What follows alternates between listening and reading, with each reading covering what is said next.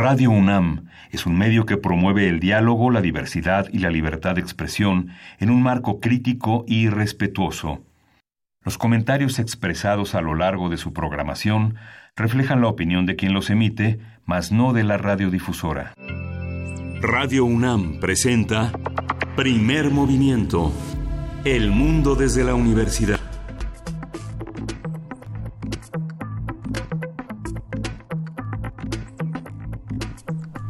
Hola, buenos días. Hoy es martes 14 de mayo y son las 7.05 de la mañana en la Ciudad de México. Todavía, todavía huele a humo, todavía muchas medidas de prevención, de alerta frente a las actividades al aire libre. Buenos días, Berenice Camacho. Hola, muy buenos días, Miguel Ángel Quemain. Buenos días a ustedes allá afuera.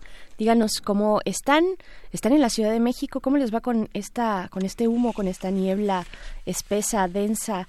Eh, a algunos, pues sí, eh, hemos sentido los pues, eh, pues las consecuencias de estar respirando lo que respiramos, de estar en este ambiente, cuídense, eh, permanece la esta alerta ambiental que no es contingencia, es alerta, ya lo sabemos, donde pues las autoridades dan aconsejan que mm, pues no exponerse a los eh, ambientes abiertos, al aire libre, no hacer actividades al, al, aire libre, deportes, recreos en las escuelas tampoco, en fin, tener aumentar la precaución y los cuidados y pues sí, desde esta Ciudad de México brumosa, gris, llena de hollín, pues estamos transmitiendo a través del 96.1 de FM aquí en Primer Movimiento en Radio UNAM.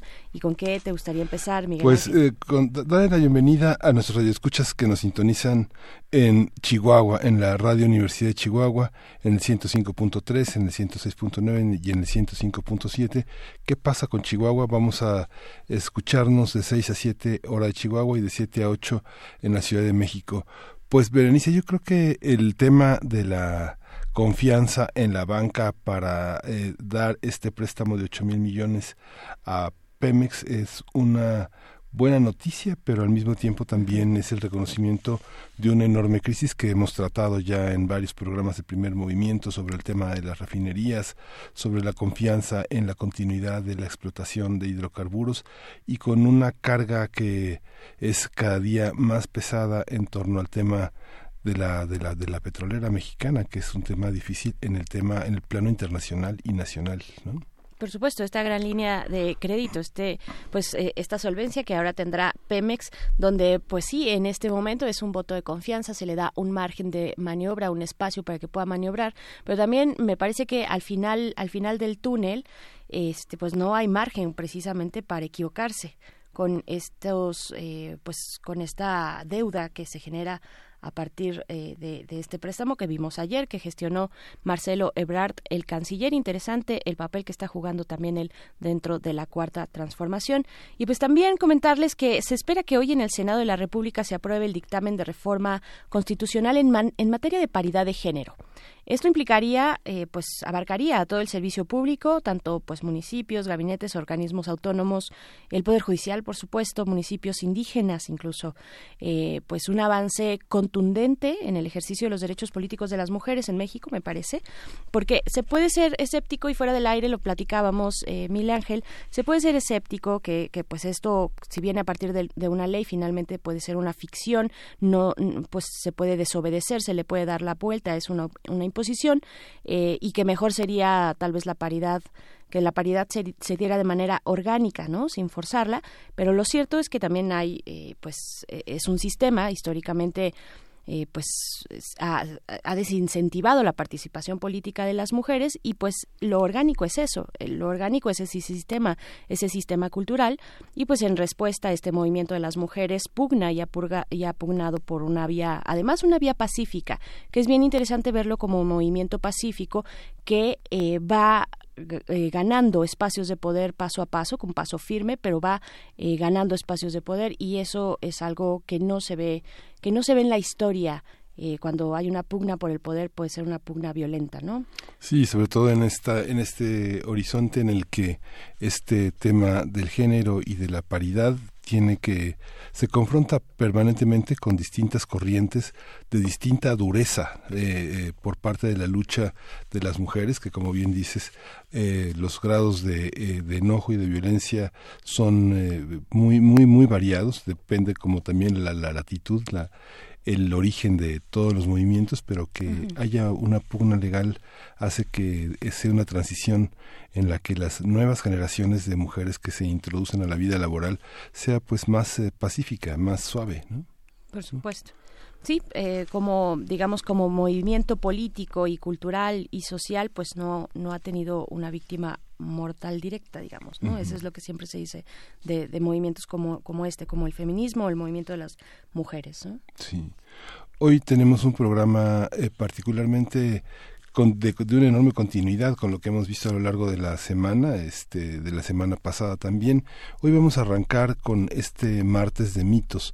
Vamos a hablar de la migración en Teotihuacán con una de las grandes especialistas en el tema, la antropóloga, la arqueóloga eh, Linda Rosa Manzanilla Naim. Ella es premio Alfonso Caso de Lina, el premio de investigación Shanghai Archaeology Forum y es miembro del Colegio Nacional. Eh, ingresó hace poco más de 10 años hace 12 años y ha enriquecido muchísimo el trabajo de esta institución. Es investigadora titular del Instituto de Investigaciones Antropológicas de la UNAM. Y también vamos a tener en nuestra nueva sección nuestra otra sección de historia, otras historias de la conquista con Federico Navarrete, quien es eh, investigador del Instituto de Investigaciones Históricas de esta universidad. Vamos a hablar de los caballos, los dioses y los humanos, dilemas mesoamericanos frente a la expedición española. Esto poquito antes de que se acabe esta primera hora. Y en la nota del día, en la nota, en la nota, nacional, tenemos Morelos y su seguridad y su gobierno. Vamos a analizar la situación de esta entidad con Osvaldo Alonso. Él es periodista y analista en medios digitales de Morelos. ¿Qué, está pasando en Morelos? No, no lo sabemos, pero hay algo ahí importante y que requiere toda nuestra atención. Y después también en la nota internacional con el doctor Adolfo Laborde, analista internacional y profesor investigador de la Facultad de Economía y Negocios de la Universidad de Anáhuac, estaremos conversando acerca de Estados Unidos y la guerra comercial con China. Estados Unidos y China en esta batalla eh, comercial y de poder económico en el, en el mundo. Sí, te vamos a tener una mesa también muy rica, una mesa que está dedicada al informe del CIESAS sobre aprendizaje, que contrasta de alguna manera con los resultados que ha dado el Instituto Nacional de la Educación, que está a punto de desaparecer. Si usted todavía tiene algunas... Eh, algunos materiales que quiera descargar, algunas estadísticas sobre el mundo docente, el mundo estudiantil, está a punto porque bueno, ya algunas ligas pues ya no funcionan, ya no se pueden descargar. Vamos a conversar con la doctora Anabel Velázquez Durán. Ella es directora general del proyecto MIA, que es Medición Independiente de Aprendizaje, y es postdoctorante del CIESAS de la Unidad del Golfo. Así es, y pues con esto iniciamos, son las 7 con 13 de la mañana de este martes 14 de mayo. Ya saludamos a Radio Universidad de Chihuahua, pero de nuevo, bienvenidos, bienvenidas, escríbanos en nuestras redes sociales, ustedes y también todas aquellas personas que nos eh, escuchan desde cualquier punto del país, del planeta, arroba P Movimiento en Twitter y Primer Movimiento UNAM en Facebook. De verdad nos va a dar muchísimo gusto leerles si están en la Ciudad de México o en algunas otras zonas que también están siendo afectadas por este eh, por esta contingencia ambiental, pues también cuéntenos cómo cómo les va y pues bueno, arrancamos con música, Miguel Ángel. Vamos a escuchar de The Breeders Cannonball.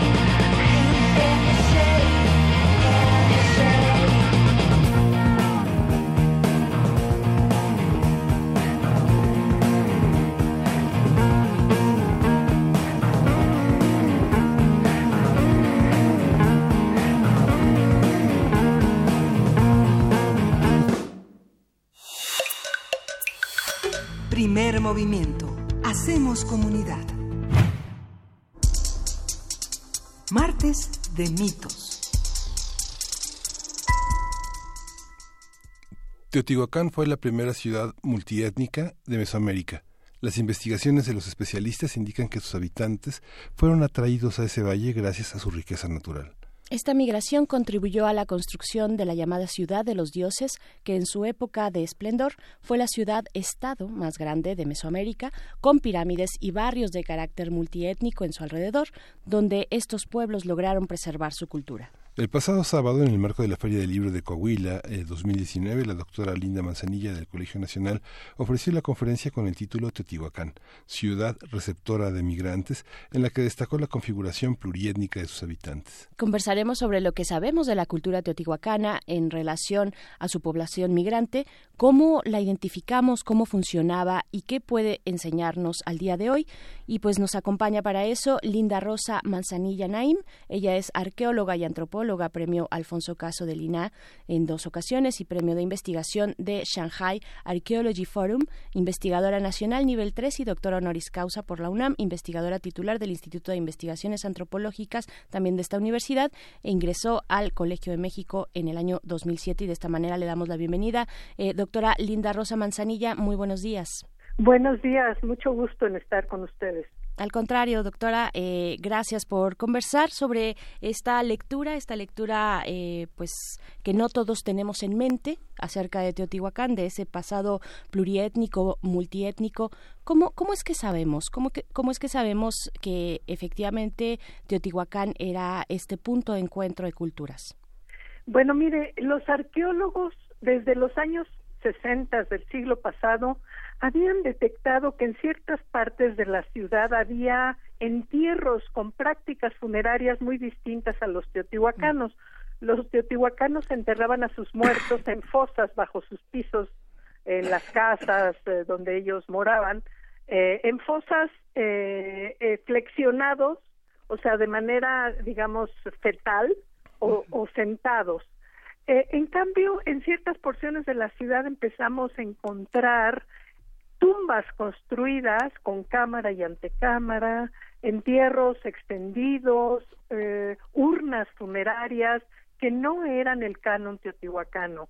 De tal manera que ese fue el primer punto para descifrar que había oaxaqueños en la ciudad, es decir, las prácticas funerarias que eh, eh, la manera como se entierran a los muertos es una son valores muy profundos en la identidad de cada pueblo.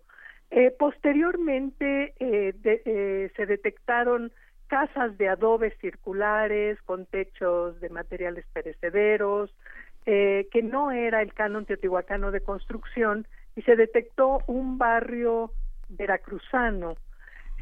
Más, más adelante se encontró un pequeño grupo michoacano, también por sus prácticas funerarias. Ellos se entierran en tiros, en varios entierros dispuestos en tiros que son como pozos, eh, que así se encuentran en muchos puntos del occidente de México.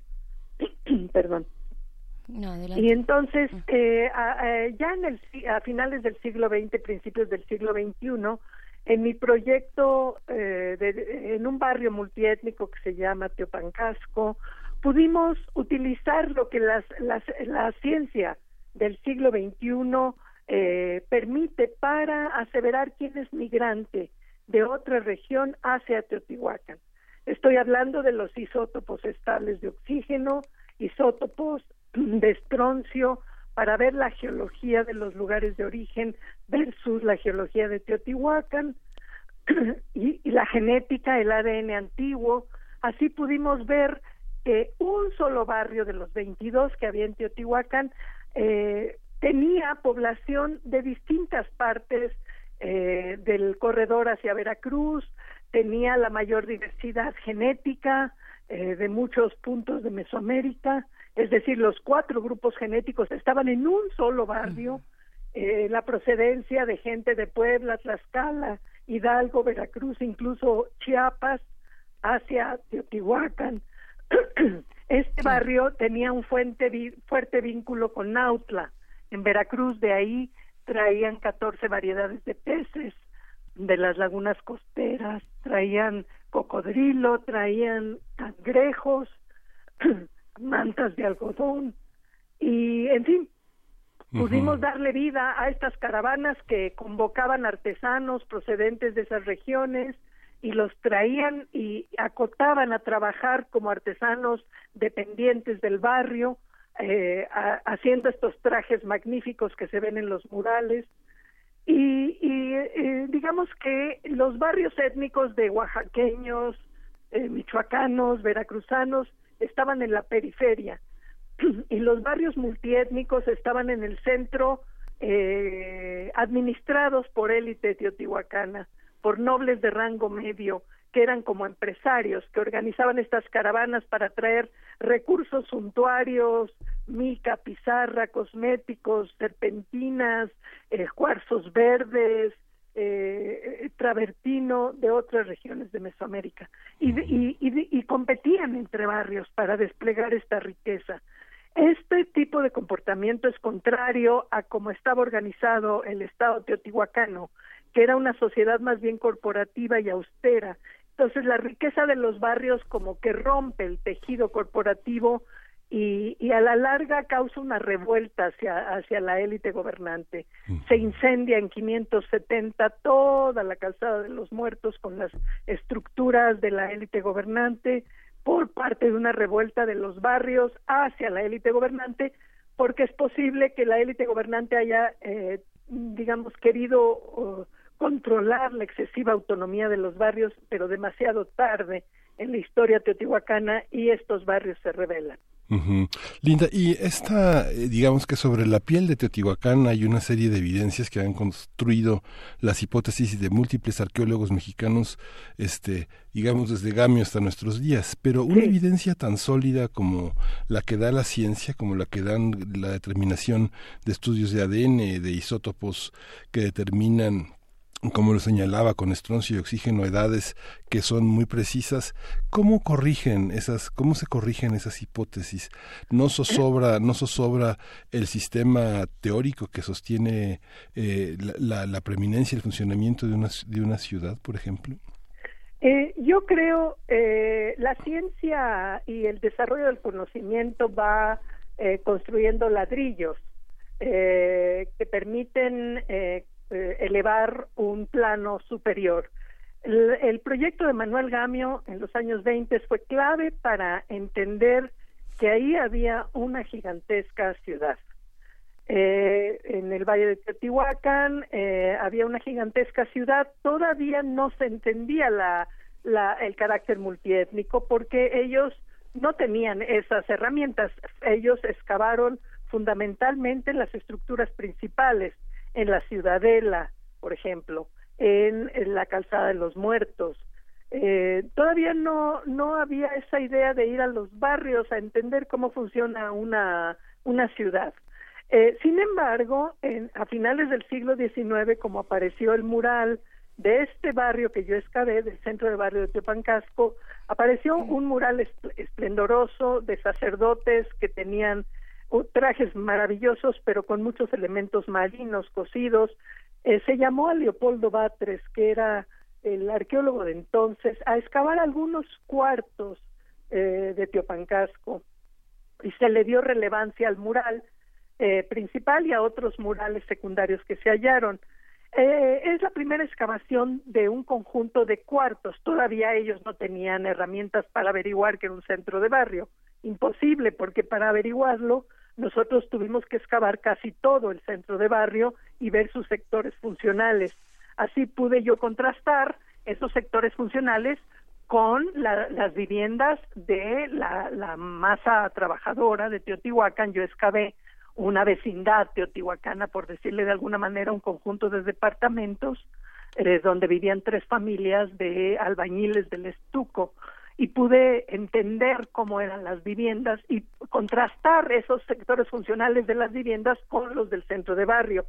Ellos, eh, pues no, no tenían esas herramientas, ellos se dedicaron a la parte principal de la ciudad, al centro cívico, ceremonial, administrativo. Eh, así que eh, sin esta construcción del proyecto de Gamio, pues no sabríamos muchas cosas, por ejemplo, de la geología, los recursos naturales. Fue la primera vez que geólogos, biólogos participaron con antropólogos y arqueólogos para entender un, un sector de la cuenca de México.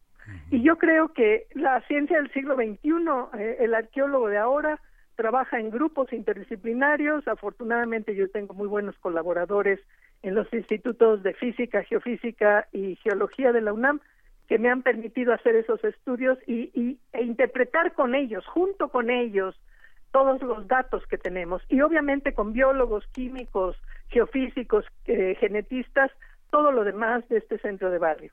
Claro. Eh, doctora Linda Manzanilla, a mí me gustaría que regresáramos un poquito, que hiciéramos tal vez un poquito de hincapié en las formas de entender la muerte, porque nos dice mucho de qué, de qué eh, comunidad, de qué dinámicas se, se, se, dan en una, en una comunidad. Eh, ¿Cuáles eran las diferencias principales en, por ejemplo, en estas formas de enterrar a los muertos? Aquellos, yo imagino que aquellos que tenían pues a, a los muertos más cercanos era una relación de verdad casi casi cotidiana, ¿no? Eh, su, su, familiar estando ahí debajo del, del, piso de su casa, pues eso también nos habla de un arraigo muy importante con la comunidad, de entender los lazos distintos, ¿no? A, a, diferencia de aquellos que tal vez ponían un poco más de distancia. ¿Cómo, ¿Cómo estas formas de entender la cercanía o la distancia también nos pueden hablar de formas de entender lo diferente, ¿no? Lo diferente en este caso la migración. Claro, eh, ciertamente el hecho de que todos estos pueblos que vivieron en Teotihuacán no tenían cementerios aparte de la ciudad, sino enterraban a sus muertos bajo los pisos de donde vivían. Eh, claro está que los oaxaqueños hacían tumbas en los patios, eh, de las viviendas, pero los demás bajo los pisos, o sea, los ancestros vivían con las familias, eran parte de, de esa vida y se les hacía ritual, eh, se les entregaban ofrendas, no solo en el ritual mismo del depósito del cuerpo, sino, eh, en fin, había una serie de rituales que se hacían arriba de los pisos una vez que se regeneraba la, el estuco de la fosa. Eh, pero, por ejemplo, eh, tenemos el caso de algunos rituales relativos a la muerte que son foráneos. En el centro de barrio de Tepancasco que yo excavé, hay en 350, mitad camino de la historia de Teotihuacana, eh, decapitaron a 29 individuos. Eh, y eh, pusieron las cabezas de estos individuos decapitados en vasijas con cinabrio, que es un compuesto de mercurio, y mm. taparon ese, ese, ese, esa vasija tipo caldero con otro, un tapaplato, un cajete, eh, y los depositaron en fosas. 29 eh, de estos individuos ya es un, un número considerable de decapitados juntos pero en vasijas. Esto no es un ritual teotihuacano, este ritual viene de la región de la Mixtequilla en Veracruz. De, en Cerro de las Mesas en 1943 el doctor Drucker encontró varios cráneos de niños en vasijas piriformes bajo un piso de, de, una construcción. Este es un ritual foráneo.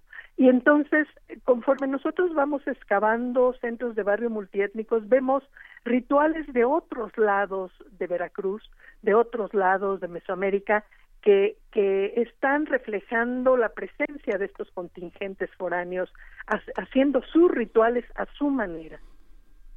Claro. Pues bueno, ¿y qué, podemos al día de hoy aprender? que nos deja eh, pues estos, estas formas también colectivas, estas formas que usted nos mencionaba, doctora Linda, de, eh, de transmitirse entre colegas especialistas de distintas disciplinas, pues las posibilidades de crear lecturas cada vez más certeras, digamos, de ese pasado, en este caso en Teotihuacán? Mire, eh, en primer lugar, Teotihuacán es fascinante porque es un reto para entender una ciudad de 125 mil personas que proceden de diversas regiones de Mesoamérica y están conviviendo en un espacio urbano muy ordenado. Pues eh, eh, esta sociedad no nos legó textos para entender cómo funciona con esa, con base en esa diversidad, ¿verdad? Una ciudad de 125 mil personas donde se hablaban cinco o seis lenguas ¿Cómo, cómo puede funcionar eso? Eh, y es que Mesoamérica es una excepción también en los estados del mundo antiguo ya que se forma una tradición común con base en la diversidad. Es una sociedad plurilingüística, es una sociedad pluriétnica. Eh, la sociedad mesoamericana creó una tradición común con base en la multiplicidad de ópticas, de identidades, de formas de, de, ver las cosas, de concebir el mundo, la vida, etcétera. Eh, y es fascinante eh, tratar de develar todos esos hilos de ese tejido tan complejo, porque usted va al área andina y usted ve la mancha quechua, la mancha aymara, usted va, eh, qué sé yo, a, Mesopotamia y ve a los sumerios y a los acadios, eh, al máximo dos grupos étnicos grandes, pero en Mesoamérica es una simplemente en Oaxaca. Hay tantísimas lenguas eh, que, que, que, que es solamente un estado de la República. Entonces es fascinante tratar de entender cómo funciona y sin una perspectiva interdisciplinaria donde colaboren con, con el integrador, que es el arqueólogo, otros eh, científicos, es imposible eh, entender estos sin textos, porque para los mexicas que también vivieron en, en ciudades multiétnicas como Tenochtitlan, eh, como Texcoco, pues es distinto porque tenemos las fuentes del siglo XVI, pero de Teotihuacán tenemos glifos emblemáticos muy simples, no nos dicen, no nos dan la idea de cómo percibían esa vida urbana ellos. y, y, crearon un estado único, porque este estado corporativo también era una excepción en Mesoamérica. Y claro, después de la revuelta y el incendio, y poco a poco se fueron yendo los teotihuacanos, pues no perduró la estrategia corporativa. Los grupos que vinieron después en el epiclásico, Cacastla, Tula, eh, Xochicalco, Tajín, pues e, eran grupos competitivos con líderes únicos, eran eran eran como si los la estructura de los barrios de Teotihuacán hubiera perdurado en estas estructuras eh, de ciudad-estado del epiclásico, esta balcanización hmm. que creó la, el colapso de Teotihuacán, ya no perduró la estrategia corporativa. Yo incluso he propuesto un cogobierno, un consejo de gobierno en Teotihuacán, para dar y, entrada a todos estos intereses tan diversos.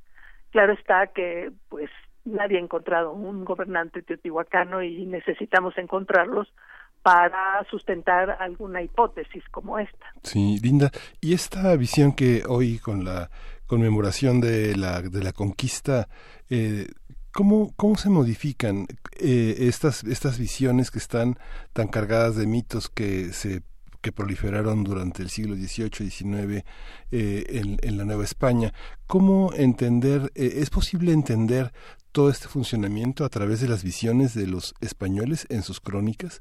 ¿Hay algo que pueda detectar una visión eh, aguda, interesante sobre estos nuevos hallazgos en las cartas de relación de Cortés, en las crónicas, en, en las crónicas de este que están eh, que proliferaron en los primeros años de la conquista? Bueno, eh, los españoles traen una cultura y una forma de ver el mundo y a través de este filtro ellos observan a las eh, sociedades mesoamericanas, es decir, que haya un sesgo, ¿verdad? eh, de cómo se ven estas estas sociedades. Los antropólogos eh, hemos sido capacitados para tratar de entender al otro, eh, pues un poco quitando este filtro tratando de, dejar que ellos mismos hablen y asimismo con el pasado estos restos que nosotros encontramos tienen que ser analizados por todas las maneras posibles para que hablen hablen sobre este pasado, nos digan, nos den pautas, pistas de cómo entender, como si fuéramos detectives forenses, cómo entender qué cosa pasó en cada lugar que uno está excavando.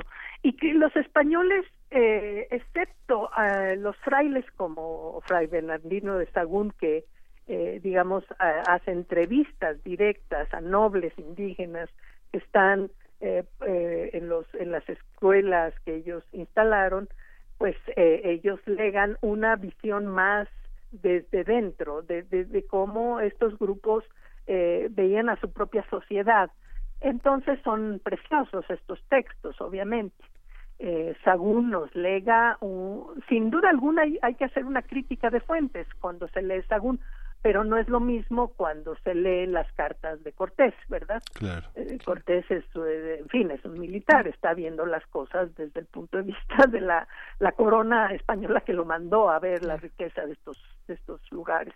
Claro, doctora, doctora Linda Rosa Manzanilla, para despedirnos un, eh, no, no quisiéramos dejar de, de pues, de, tener ese comentario final sobre la migración, porque además es importante en el momento en el que nos encontramos y no por, por necesidad de comparar, sino tal vez eh, de, de, de, conversar, ¿no? De conversar con un pasado que, eh, que en su momento pudo reunir eh, esa gran cantidad de personas de distintos orígenes en un punto y, que fuera un proyecto viable. Eh, ¿Qué decir, qué, decir eh, de, Teotihuacán con esa visión migrante y, pues diversa, pluriétnica? Mire, este, una de las razones de la migración, es decir, por qué los artesanos fueron convocados por las caravanas de los nobles de los barrios para llegar a Teotihuacán y acotarse y trabajar ahí. Porque lo que pudimos ver a nivel paleopatológico es que estos individuos que migraron en sus infancias no tuvieron buenas condiciones de vida, no comían bien, tenían lo que llamamos estrés nutricional.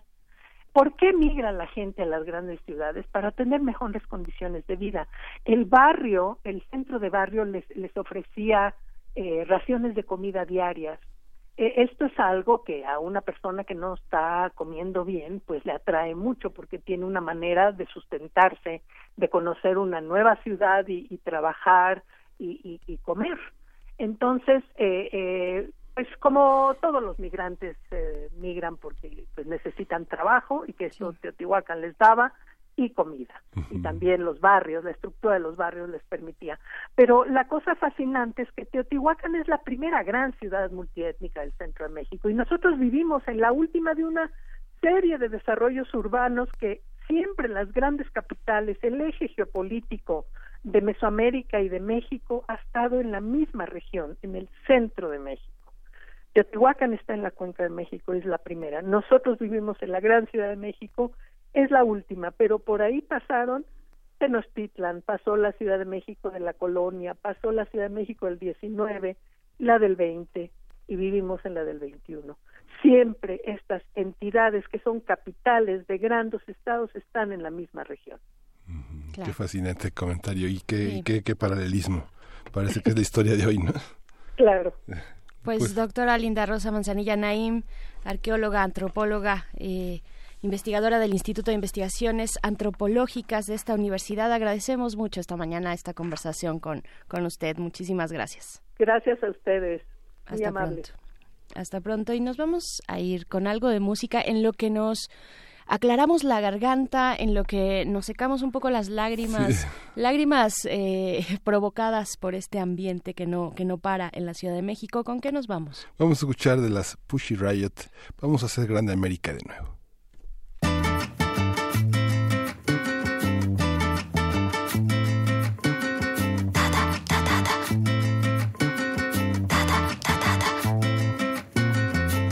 Do you want your world to look like? What do you want it to be? Do you know that the wall has two sides and nobody is free? Did your mama come from Mexico? Papa come from Palestine? Sneaking all through Syria, crossing all the borderlines. Let other people in. Listen to your women. Stop killing black children. People in. Listen to your women. Stop killing black children. Make America great again.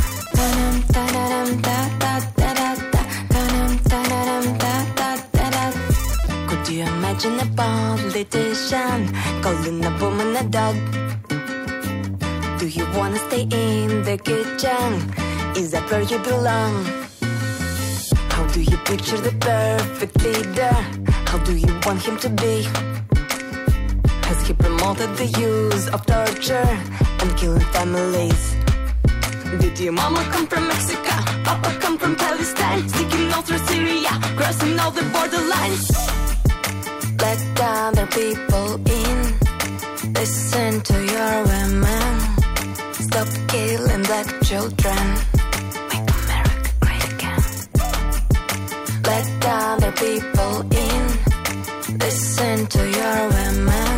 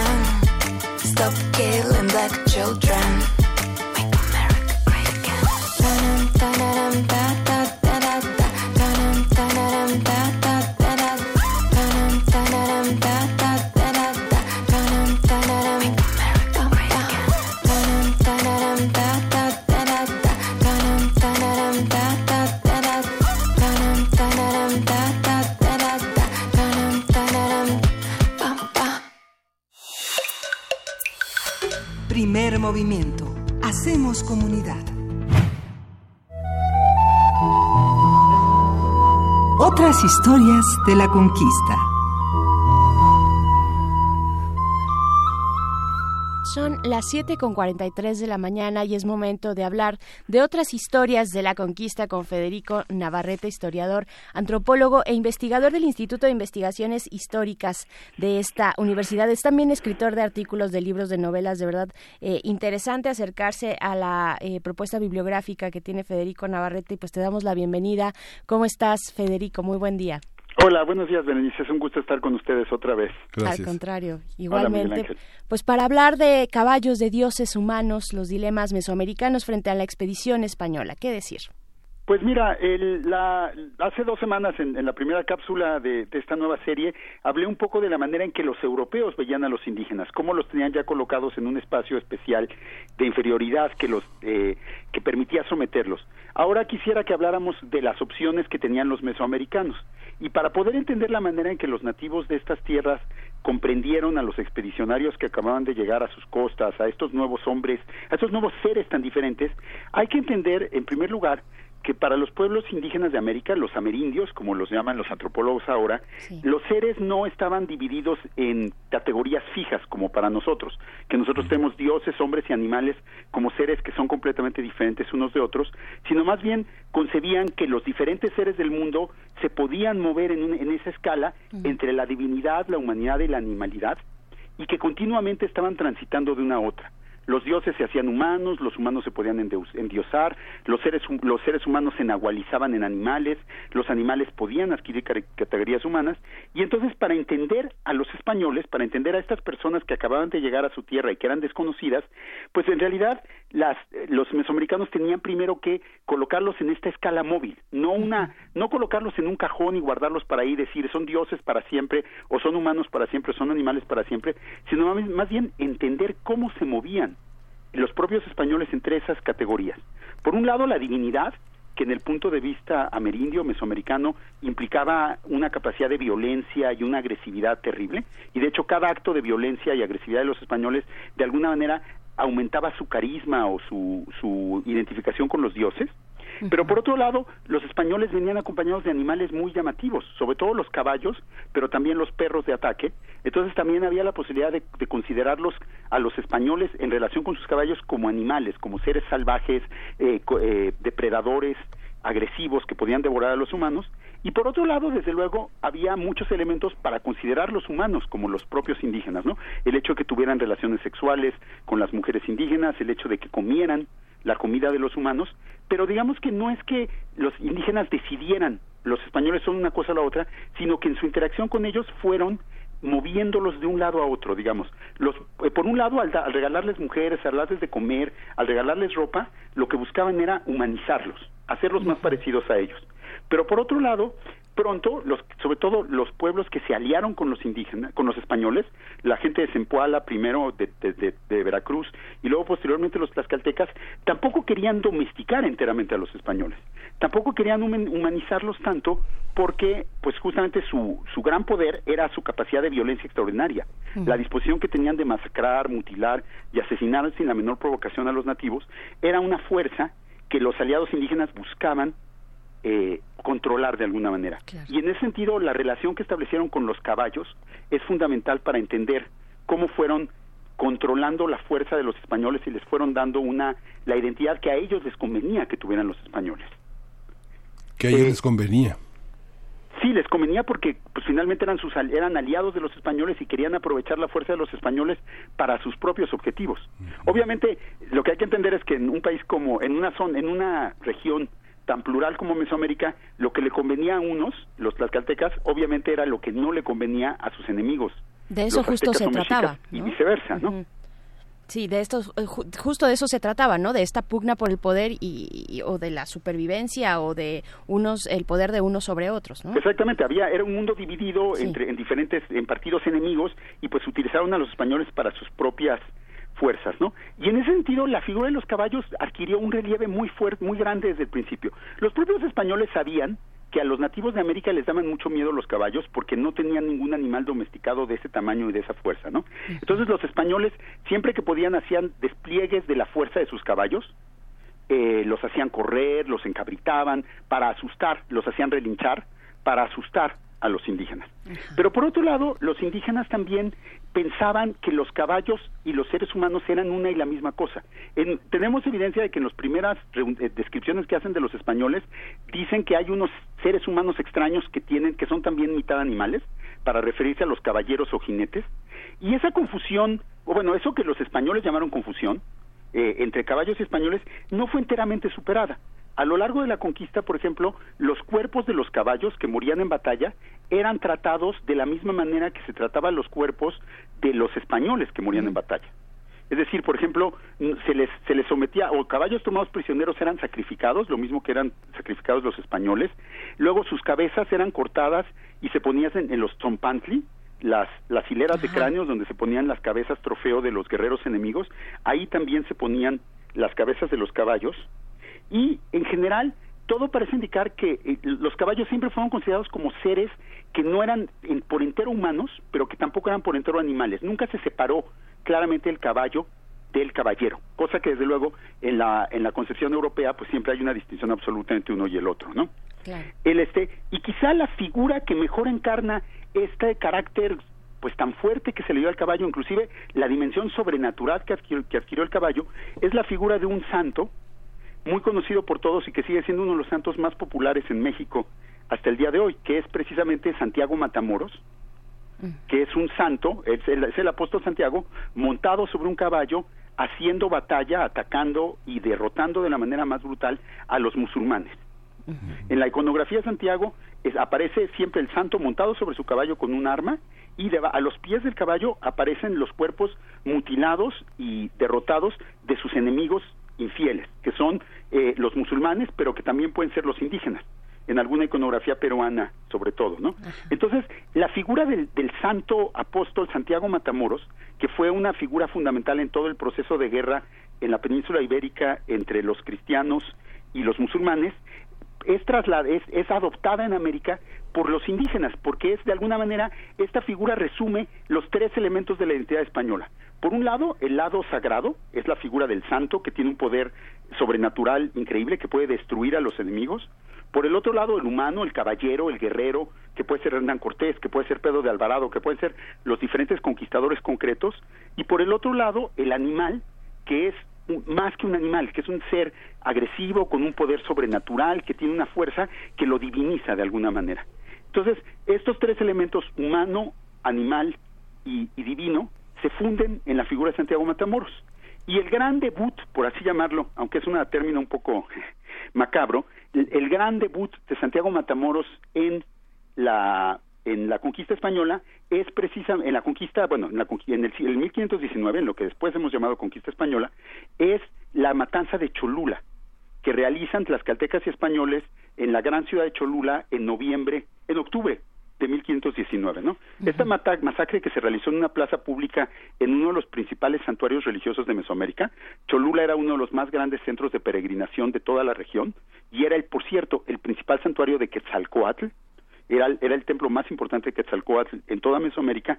Los españoles y los tlaxcaltecas masacraron ahí a la población desarmada durante varios días, provocaron varios cientos, si no es que millares de muertes, y cuentan los propios tlaxcaltecas, cuenta Muñoz Camargo, que es un historiador tlaxcalteca que escribió unos 50 años después de, de estos acontecimientos, él nos relata que después de la matanza de Cholula, los tlaxcaltecas descubrieron el poder de Santiago. Y les leo la cita de Muñoz Camargo.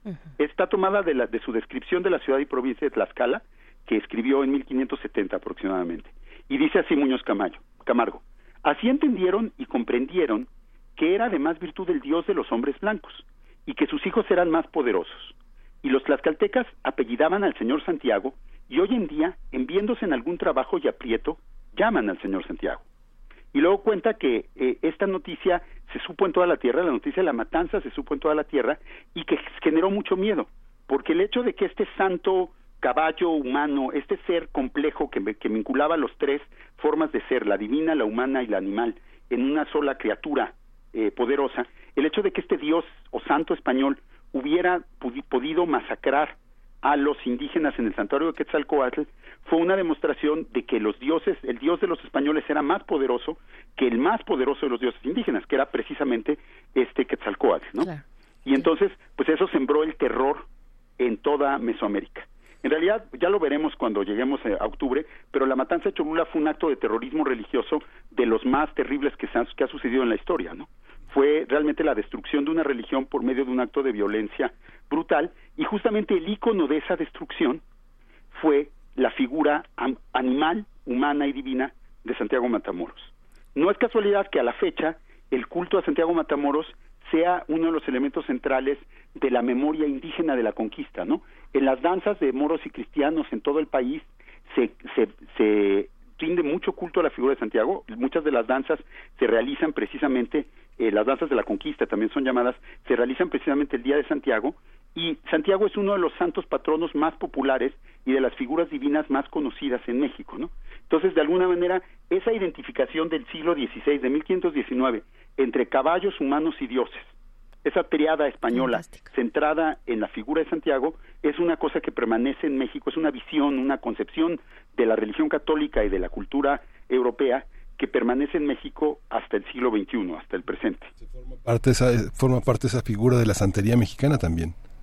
De, toda la tradición de las de las danzas de, de es una tradición muy completa que se, se llaman eh, danzas de morismas, danzas de moros y cristianos, santiagadas, danzas de conquista, es una tradición de danza y de ritual eh, que es muy difundida entre todos los pueblos indígenas y mestizos de, de México. Se danza desde, desde Sonora y Chihuahua hasta Chiapas y es una, es una manera en que se conmemora la conquista.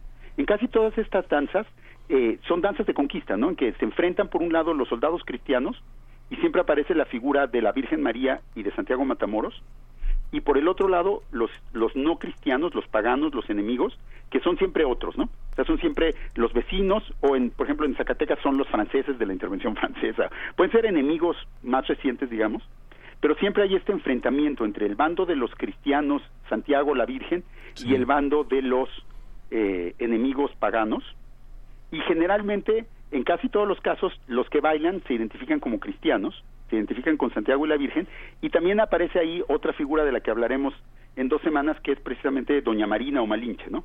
Porque Malinche también es un personaje muy importante de estas danzas, y desde luego siempre está del lado de los que ganan, de los cristianos. Pues estaremos esperando a que llegue esa lectura, Federico Navarrete. A mí me interesa también mucho eh, pues ahorita ya no nos da tiempo, pero esta, esta figura del nahual también, eh, los distintos estatus de, de, la animalidad en, en esta cosmo, cosmovisión eh, pues de precolombina, ¿no? Y, también ya después con, la, con, con el caballo, con la figura del caballo, pues cómo cambia también las formas de acercarse a lo animal, ¿no? Un antropólogo veracruzano, Víctor este, Félix Báez Jorge, tiene una hipótesis que a mí me parece muy interesante de que, por ejemplo, en casi todas las figuras de los santos que es frecuente que en las figuras de los santos católicos aparezcan con animales, ¿no?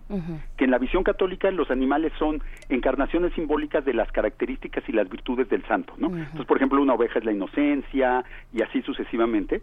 Pero dice eh, Félix Baez Jorge que los pueblos mesoamericanos, los pueblos indígenas, y, este, dicen que el animal es el nahual del santo y que entonces el santo actúa en la naturaleza por medio de su animal compañero, de su nahual.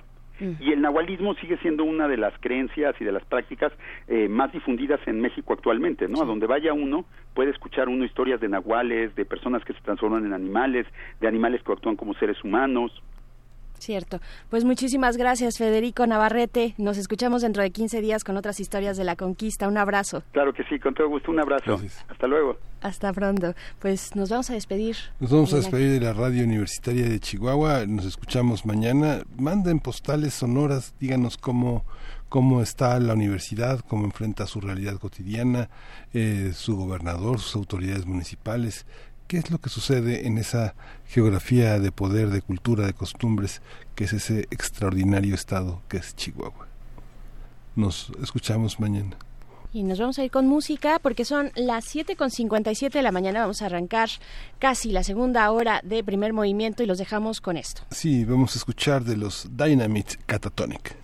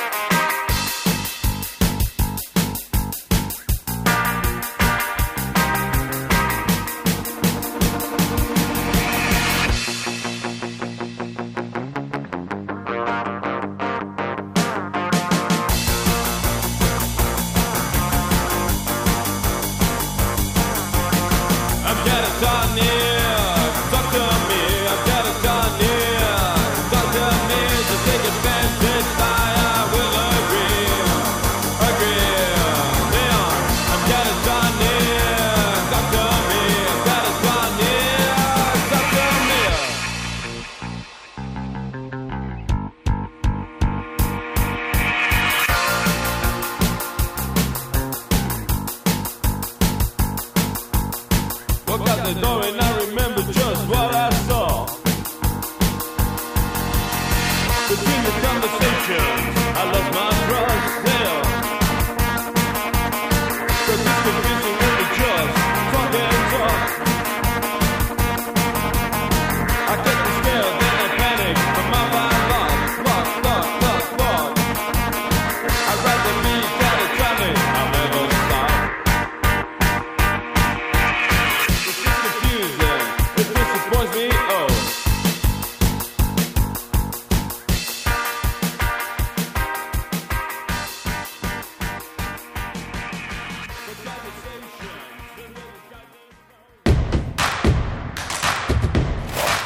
en redes sociales. Encuéntranos en Facebook como Primer Movimiento y en Twitter como arroba PMovimiento.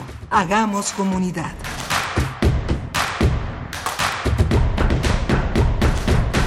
Soy Javier Sicilia. Soy Wendy Guerra y estoy en descargacultura.unam.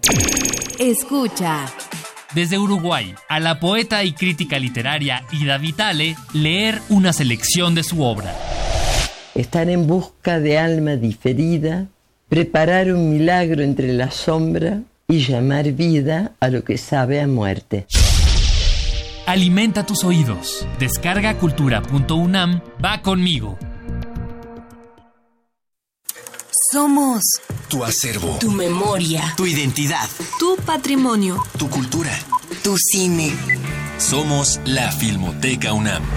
Para cinéfilos y público en general, preservamos y difundimos los materiales fílmicos de la memoria histórica del país. Tenemos laboratorios, banco de imagen, centro de documentación, sala de exposiciones, tienda, librería y salas de cine.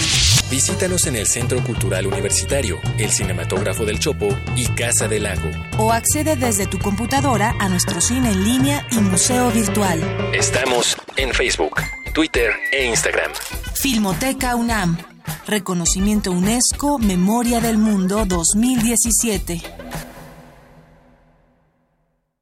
Lo que nos define, el trabajo. Lo que nos motiva, el bienestar de todos los mexicanos. En Baja California somos el segundo lugar en generación de empleos en la frontera norte y uno de los seis estados con mayor inversión extranjera directa. Y en Puebla somos el estado que más avanzó en infraestructura y calidad educativa. Además, facilitamos la apertura de miles de empresas. Esa es la forma de gobernar del PAN, cerca de la gente. Acción Nacional, unidos y fuertes para defender a México. Propaganda dirigida a los militantes del PAN. Prevenir un incendio forestal es más fácil que combatirlo. Está en nuestras manos. En bosques y selvas, no arrojes colillas de cigarro ni basura. El fuego puede iniciarse con el efecto lupa que provocan los desechos en vidrio y el sol. Si detectas un incendio forestal, llama al 911 o al 01800 4623 6346. Sistema Nacional de Protección Civil, Secretaría de Seguridad y Protección Ciudadana. Un antiguo grimorio reza un ritual que debe realizarse la primera hora del último día hábil de la semana. El invocador habrá de colocarse ante su aparato receptor y marcará en el 96 seguido del punto y el 1. Si se hace adecuadamente, el cielo debería sonar así.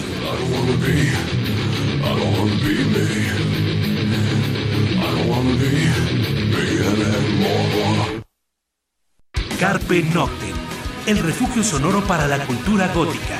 Viernes a las 0 horas por el 96.1 de FM. Radio UNAM, experiencia sonora.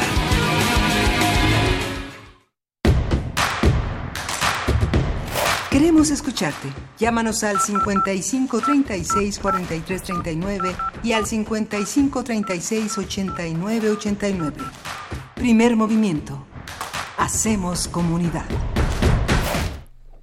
Estamos de vuelta en primer movimiento, iniciando la segunda hora cuando son las 8 con 4 de la mañana, también para darle la bienvenida a quienes nos acaban de sintonizar a través del, a través del 96.1 de FM, pero también a la radio Nicolaita, a toda la comunidad de la Universidad de San Nicolás de Hidalgo allá en Michoacán y bueno, eh, específicamente en Morelia, que es desde donde nos escuchan a través del 104.3. Bienvenidos, bienvenidas. Estaremos con ustedes durante la siguiente hora de 8 a 9 de la mañana. Así es que, por favor, pues díganos cómo amanecen por allá. Morelia, ¿cómo amanece?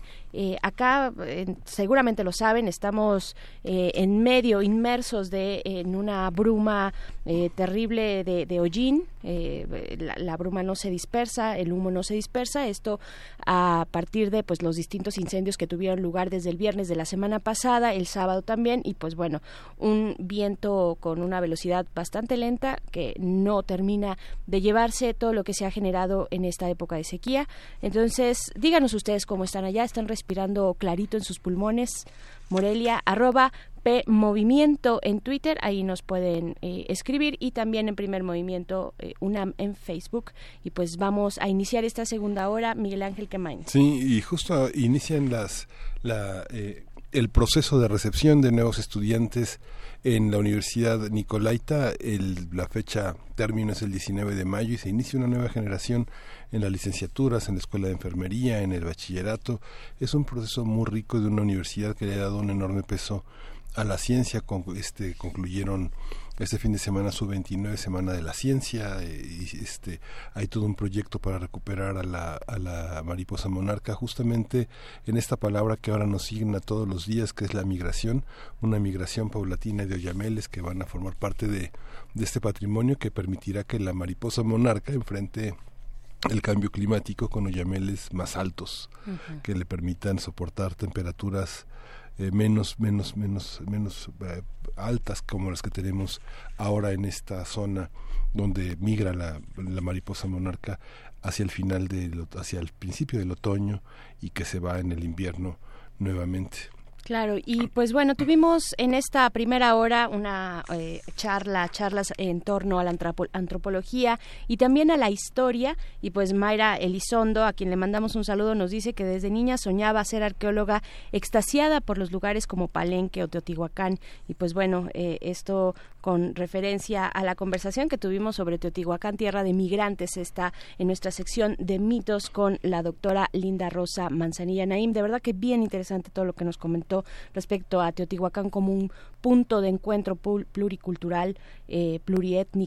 Y pues bueno, gracias también a todos los que nos escriben, eh, Miguel Ángel Gemirán, eh, también Pablo Extinto está por ahí y pues bueno, vamos, Alfonso de Alba también, Alfonso de Alba, te mandamos un saludo, Juan Jaso López, gracias por compartir sus comentarios, por enviarnos sus GIFs, vamos a tener una siguiente hora pues llena de pero temas lo, lo- perdón quería mencionar perdón Berenice, lo de Federico Navarrete que fue fa- fascinante. Fascinante. y me permite recordar Sí. una obra que este año cumple 30 años que es Ponte a bailar tú que reinas que se publicó en 1989 en Joaquín Mortiz gracias a María Sten, eh, Doris Hayden, eh, Joana Broda, Alfredo López Austin, que fueron los lectores de este primer libro y que con ello se, se, se abre un panorama para la arqueología y la antropología de la danza prehispánica. Es, es uno de los grandes, grandes libros. Sí, muy ya no está con nosotros María Sten, pero bueno, todo el reconocimiento para esta manera de también de hablar de este santo que habla Federico Navarrete, Santiago, Santiaguito, el niño Santiago, el poderoso Santiago de las este, del, del mundo de la santería y del mundo del catolicismo. ¿no? Sí, sí, muy interesante esta conversación que tuvimos con Federico Navarrete. Recuerden que es una nueva sección de historia, otras historias de la conquista, así se titula, y pues estaremos con Federico Navarrete cada 15 días. Y pues lo que sigue adelante, Miguel Ángel, es eh, hablar de Morelos, su seguridad y su gobierno. ¿Qué está ocurriendo en Morelos? Sin, símbolo de qué, de qué es lo que estamos observando. Esto con Osvaldo Alonso, periodista y analista en medios digitales en Morelos, allá en Morelos. Y pues bueno, también una nota internacional interesante. Sí, vamos a tener la presencia del doctor Adolfo Laborde, analista internacional y profesor investigador de la Facultad de Economía y Negocios de la Universidad de Anáhuac, para esta conversación sobre Estados Unidos y China, cómo esta guerra comercial llega a impactarnos hasta el dólar, que fue una de los, uno, uno de los fenómenos que pudimos eh, presenciar ayer y que bueno es uno de los aspectos que también modifica la economía del planeta. Así es, y después de eso, después de esta nota internacional, vamos con la poesía necesaria que hoy hoy te toca, sí, ¿verdad? Hoy te toca. Ya no sé ni en qué día vivo. Yo creo que es el humo que, que va nublando un poco eh, la mente y la claridad eh, que se requiere, pero también tendremos después una mesa, una mesa con el informe del CIESA. Es un informe muy interesante sobre aprendizaje, medición independiente de aprendizaje, el informe o proyecto MIA. Estaremos conversando con la doctora Anabel Velázquez Durán, directora general de ese proyecto y postdoctorante del CIESAS en la Unidad del Golfo. Y pues vamos con nuestra nota nacional. Primer movimiento. Hacemos comunidad. Nota nacional. Cuauhtémoc Blanco, gobernador de Morelos, solicitó la presencia de la Guardia Nacional en aquella entidad luego de los hechos delictivos de los últimos días. La semana pasada, un empresario y un líder de comerciantes fueron asesinados a plena luz del día en el centro de Cuernavaca y el viernes cinco custodios perdieron la vida cuando fueron atacados a balazos en Puente de Ixtla cuando se dirigían al Centro de Readaptación Social de Michapa. De acuerdo con cifras del Secretariado Ejecutivo del Sistema Nacional de Seguridad, en enero, de enero a marzo de este año, el estado de Morelos ha registrado 267 homicidios dolosos, 37% más que en el mismo periodo del año pasado. Otros delitos como el secuestro también se han incrementado. En el primer trimestre de 2018 se denunciaron cinco casos, mientras que en el mismo periodo en 2019 se registraron 24 denuncias. Balance de la situación de inseguridad en Morelos en los últimos días, cómo establecer lo que le corresponde a esta administración y también a, la, a, la, administración anterior, así como los escenarios que se plantean en la sociedad morelense. Para hacer esta lectura nos acompaña Osvaldo Alonso, quien es periodista y analista en medios digitales allá en, en Morelos. Así es que te damos la bienvenida. Muy buenos días, Osvaldo. ¿Cómo estás? Muy bien, ¿cómo están ustedes? Buenos días. Buenos días, pues con mucho eh, eh, pues expectativa de lo que está ocurriendo por allá en los últimos días. Tal vez eh, sería bueno iniciar con un balance, con un balance de esto que ya mencionábamos, establecer las responsabilidades y lo que le corresponde a cada una de las administraciones. ¿Cómo lees la administración de Cuauhtémoc Blanco frente al pues a lo que sabemos que ocurrió también durante la administración anterior? Eh, de Graco eh, decirte de entrada eh, esta circunstancia. Cuauhtémoc Blanco, si bien es cierto, es el gobernador constitucional de Morelos porque ganó en las urnas, porque es quien apareció en las boletas, vía una alianza, el partido Morena con el partido desaparecido, el PES, el Partido Encuentro Social, también es cierto que no es quien gobierna, y voy a explicar las razones de, del por qué afirmo esto. Es un es cierto, es un jugador, es un exjugador profesional de fútbol que se ha mantenido ausente de la gobernanza de este estado, de que ha depositado todo el control y las decisiones en su ex, eh, ex representante eh, en el fútbol y que lo, lo, ahora lo tiene como secretario técnico de la gobernatura. Quienes conocemos las tripas de la administración y de la de cómo se gobierna y de cómo se opera en Morelos, Sabemos que en realidad quien gobierna, quien toma las decisiones es José Manuel Sanz, que es el secretario técnico de la gobernatura. Esto se puede explicar o se puede poner en evidencia virtud a que en todas las actividades más importantes que se realiza el, gobierno, eh, José Manuel Sanz es quien representa al gobernador. Mientras, el gobernador, muchos se preguntan dónde está. Eh, no lo sabemos a ciencia cierta eh, qué es lo que hace mientras eh, José Manuel Sanz hace todo el trabajo rudo y todo el, trabajo de representación de, del gobierno. Lo que sí sabemos es que eh, definitivamente el Cuauhtémoc Blanco Bravo eh, no está gobernando y ha depositado la confianza en su ex representante, ahora su secretario técnico. Pero lo preocupante del asunto es que, y ahora va esta parte del balance, es que en, la, en el ejercicio ya del, del ejercicio público, lo que vemos es una ignorancia peor que la corrupción, porque eh, ahora lo que vemos es que no tiene rumbo ninguna estrategia. Y te voy a poner un ejemplo que tú, a ustedes eh, tocaban hace rato. En, materia de seguridad pública, eh, no vemos que haya virado la estrategia de seguridad pública, sigue exactamente la misma que aplicó Graco, solo que con otro nombre.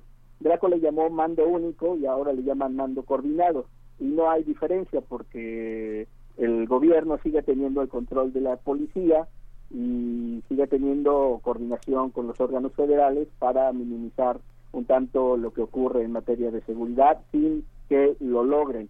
Y lo cierto también es que no hay quien, eh, no hay una oposición en el Estado, eh, no hay partidos políticos ni hay ONGs, excepto quizá eh, de dos o tres grupos de ONGs que son las que están alertando de feminicidios o de los números de homicidios eh, en general, pero lo cierto es que no hay un contrapeso y esto eh, tiene al Estado en, el, en la situación en que está, en donde no se quiere aceptar que hay una eh, inseguridad al alza, no se quiere aceptar que la estrategia tiene que modificarse o por lo menos revisarse y tampoco tiene se acepta que las cosas están mal. Si bien es cierto, Cuauhtémoc Blanco en esos momentos de lucidez o en el que le escribe en el discurso, afirma que así le dejaron el Estado y que es obra del anterior gobierno, también es cierto que prometió que en cuanto llegara bajarían los índices delictivos y esto no ha sido posible.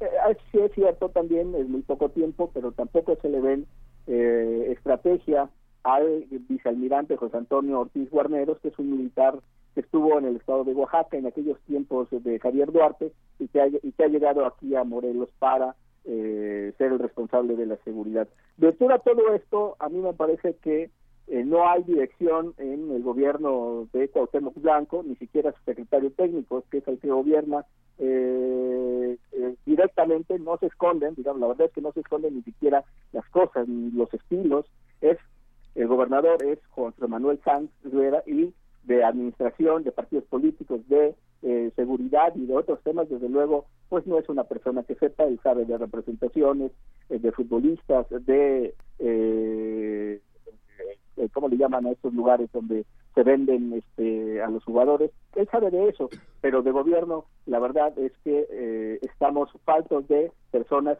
que tomen decisiones aquí en el gobierno del estado, este, en el gobierno del estado. Claro. ¿Cómo saben que no toma decisiones? ¿Quién? El Cuauhtémoc Blanco.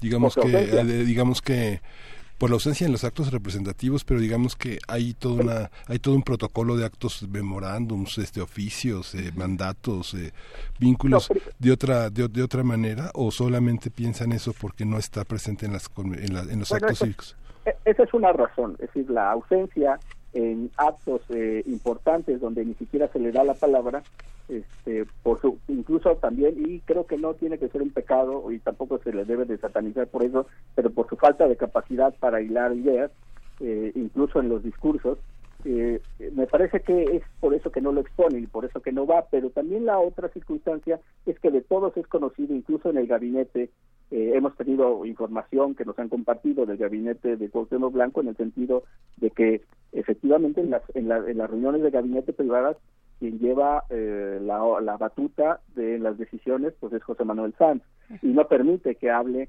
eh, el gobernador Cuauhtémoc Blanco. Y en las reuniones privadas no se diga, en las reuniones privadas es José Manuel Sanz quien sin rubor alguno toma las decisiones del gabinete pésele a quien le pese con el silencio, desde luego, de Cuauhtémoc Blanco. Y, esta es una queja recurrente de los integrantes del gabinete, que no lo hacen público, desde luego, porque forman parte del gobierno de Cuauhtémoc Blanco emanado de este. Pero hay una característica en este gobierno. Sí participan en el gabinete, sí hay miembros del partido Morena, y son ellos justamente los que se están quejando del estilo y de las formas y de que no están gobernando el dúo José Manuel Sanz con eh, Cuauhtémoc Blanco. De tal manera que esto es como un secreto, secreto a voces que eh, viene de los propios secretarios y de los propios integrantes del gabinete de Cuauhtémoc Blanco, quienes eh, acusan que no toma decisiones Cuauhtémoc por su eh, limitada capacidad y también que en el caso de José Manuel Sanz, quien es el secretario técnico, toma las decisiones pero sin mucho conocimiento porque no se hace llegar de expertos en los temas para tomar las decisiones. De tal manera que por eso está Morelos, parece que parece que Morelos está así por eso eh, y no hay quien eh, eh, a, un, contrapeso. En el anterior gobierno ustedes recordarán que era eh, había una oposición férrea contra Graco Ramírez. Aquí en este gobierno no hay una oposición y empezamos a preguntarnos por qué, por qué no hay una oposición. Si las cosas no están bien, ¿por qué no ha surgido una oposición como fue con, con el con Graco? Ni siquiera el mismo Graco o su partido son una oposición férrea a el gobierno de Cuauhtémoc Blanco. Claro, y podemos ver, o sea, se, se, percibe esta lectura que nos das es para entender que dentro del gabinete de Cuauhtémoc Blanco hay una especie de decisión entre aquellos que son de origen eh, morenista y los que vienen por parte del mismo Cuauhtémoc. Sí, sí, hay una decisión. Te voy a te voy a proporcionar un dato que no lo no lo he, yo no lo he eh, no lo había difundido, tampoco lo había redactado. Hace ya algunos meses eh, eh, el subsecretario de Gobierno, se reunió con José Manuel Sanz y con Raúl Ojeda, que Raúl Ojeda es el secretario de Gobierno. Estos dos funcionarios fueron llamados a la Secretaría de Gobernación virtud a que el secretario de Gobierno, Raúl Ojeda, ha sido prácticamente neutralizado y no se le permite tomar decisiones. ¿Quién? José Manuel Sanz, ¿no? Es quien, quien absorbe y quien eh, monopoliza la toma de decisiones y eso ha causado un gran conflicto. Eh, les ha causado inoperabilidad en el Congreso del Estado, les ha causado inoperabilidad en los municipios y entonces para ponerlos de acuerdo fueron llamados a la Secretaría de Gobernación para pues, pues como coloquialmente conocemos un llamado un jalón de orejas a José Manuel Sanz para que se pusiera de acuerdo con Raúl Ojeda y eh, tomaran decisiones juntos para que hubiera operatividad, porque justo en esos momentos no le habían aprobado el presupuesto a Cuauhtémoc Blanco y que le estaba complicando no solamente el presupuesto, sino la operación en muchos lugares y no pasaba nada absolutamente en el Congreso del Estado, virtud a que no dejaban operar a Raúl Ojeda, secretario de Gobierno. Después de esta reunión, recordarás, eh, vino el, el, senador este, Monreal eh, a, a, este, a Ricardo Monreal a intentar eh, disipar ahí los conflictos de Cuauhtémoc Blanco, este, José Manuel Sanz y el resto del gabinete. Incluso en una visita que hizo eh, Andrés Manuel López Obrador a Morelos, hubo una parte, una parte del gabinete de Cuauhtémoc Blanco, yo creo que es la parte morenista, sí, que, le pidieron a, Andrés Manuel que interviniera virtud a la inoperabilidad que se podía convertir en ingobernabilidad. Parece que así eh, pudieron, ¿eh? ¿eh? La reunión se dio, la queja se dio, pero no estoy seguro de lo que le hayan dicho con exactitud, pero pidieron que intervinieran para que tuviera Morelos operatividad y que fueran llamados con José Manuel Sanz para que permitiera que el resto del gabinete operara.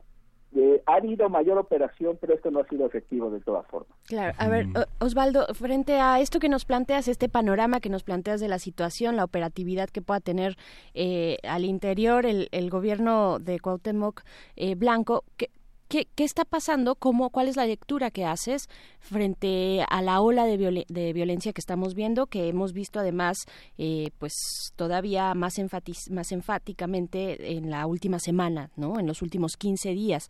¿Qué, ¿Qué está pasando? ¿Es que el gobierno de Cuauhtémoc Blanco apenas si se puede sacudir sus propios problemas internos? Eh, eh, ¿cómo, ¿Cómo lo lees? Primero, la falta de conocimiento en el tema eh, creo que ese es un elemento fundamental. Si la cabeza, que es José Manuel Sanz, no hablo de Cuauhtémoc Blanco, José Manuel Sanz, no tiene ni idea de la estructura policial que tiene y tampoco tiene idea de cómo se opera esta estructura, eh, tampoco, entonces, en consecuencia, podemos ver que eh, hay un gran vacío ahí. En segunda instancia, tenemos que el, el vicealmirante José, José eh, Ortiz Guarneros, que es un vicealmirante, eh, un, marino que vino a dar seguridad pública aquí, eh, de inicio ha tenido tropiezos que me parece fundamental decirlos. por ejemplo, que no conocía la estructura y acusó que que no sabía cuánto, qué número de policías tenía. Y era cierto, no sabía porque una parte de la policía era municipal y la otra parte mínima era estatal y, entonces hay un déficit la verdad es que hay un déficit de policía de acuerdo a la de acuerdo con este esta eh, base o esta fórmula internacional de por determinado número de, de, población se necesita un policía. Hay un gran déficit, eso lo debemos reconocer, pero me parece que la otra es que tampoco saben qué es lo que pasa en Morelos, es decir, no tienen un mapa, eh, no hay inteligencia y no se conoce este estado que, que recordarás que tenemos cuatro, tres, cuatro fronteras. La primera es con el estado de Guerrero, ¿no? Un estado conflictivo, que ya conocemos que tiene las eh, más altas tasas de incidencia delictiva que Morelos. Por el otro lado tenemos al estado de México, que también tiene altas tasas eh, de incidencia delictiva. Por el otro lado tenemos a Puebla, tiene menores, pero también tenemos al estado de a la Ciudad de México. De tal manera que estamos, eh, si no atrapados, si estamos en un lugar en donde sí nos pega, sí nos eh, afecta eh, sobremanera eh, cada uno de los fenómenos que se presentan con los vecinos, porque Morelos sigue, en mi opinión, sigue siendo el gran refugio, no solo de grandes delincuentes, sino también el refugio que todos, incluso los grandes cárteles, se quieren pelear porque es el paso a la Ciudad de México. Pero, ¿y ese semáforo que, que se tiñe de rojo en Morelos es un semáforo que viene este, operando desde el tercer año de la administración de Peña Nieto con una creciente ola de criminalidad. O sea, hay organizaciones que fundamentalmente están en el secuestro, en el homicidio, en el este en el narcomenudeo en el robo a, a, vehículos como son y bueno la este son de los principales delitos de alto impacto que hay en Morelos. Se son atribuibles a una administración en específico hay un partido que hay una manera de, de hacer justicia que permita que esta criminalidad esté al tope. No mira esa, esos presuntos malos índices delictivos los hemos venido viviendo desde que mm, eh, gobernó Jorge Carrillo Lea. En aquel entonces se decía que no había eh, peor gobierno que el de Carrillo Lea. Después llegó Sergio Estrada y parece que mediáticamente se pensaba que los índices habían eh, los índices delictivos, digamos, del foro común habían descendido, pero de repente nos topamos con que, eh, recordarás que en ese gobierno los del se llegaron a sentar y entonces se involucró al gobernador con, con el crimen organizado, le hicieron juicio político y, fue, el más, fue más el clima político que... Eh, que vivió Morelos que en realidad los índices delictivos. Después vino Marco Adame y fue el, el, año, el sexenio, donde más crecieron definitivamente y estadísticamente los delitos en el estado de Morelos, al grado de que, bueno, recordarás el, que aquí en Morelos fue detenido o más bien abatido el, el Barbas, ¿no? el, líder del, del, de uno de los cárteles más importantes en México, y eh, a partir de ahí, entonces vimos que empezó a repuntar más todavía con Graco, pero Graco los minimizó en, en algún momento de su mandato, los minimizó, pero al finalizar, desde luego, que empezaron nuevamente a subir. No sé si por el desánimo de verse derrotado, bajó la guardia, pienso que fue eso, y se dijo, no me importa, este, ya que, quien viene, que retome, y, y, y, Cuauhtémoc Blanco, desde luego, retomó el Estado con un ánimo del anterior gobierno y desde luego con las manos abajo en materia de seguridad pública y me parece que esto ha sido un elemento que ha utilizado recurrentemente Cuauhtémoc Blanco y, su, y el secretario que en realidad es el gobernador para justificar que no han podido con el crimen organizado. Pero hay dos, dos me parece, declaraciones fundamentales, en decirlo. Una es que el gobernador recientemente derivado de los hechos violentos en la entidad. estamos perdiendo un poquito la, la calidad de la llamada contigo, Osvaldo. Vamos a intentar mejorarla. Vamos a. sí, ahí me escuchan. ahí, estamos. Ah, ahí estás mejor. Ahí estás mejor. Ahí me escucho. Sí. Sí, te decía que hay dos, dos, declaraciones que me parecen a mí fundamentales que ha hecho Cuauhtémoc Blanco en los últimos eh, días, derivados de los hechos violentos que han ocurrido. Uno es que ha dicho que definitivamente no va a bajar los índices delictivos si no es Andrés Manuel López Obrador quien envíe las fuerzas, más fuerzas federales al estado de Morelos. Y la segunda declaración que me parece fundamental y lo que nos dice, eh, lo que nos abre un panorama mucho más claro, es que Cuauhtémoc Blanco ha dicho que definitivamente con lo que tienen no pueden bajar los índices delictivos. ¿Y qué es lo que tienen? ¿Cómo, cómo ves el estado de, las de la policía local?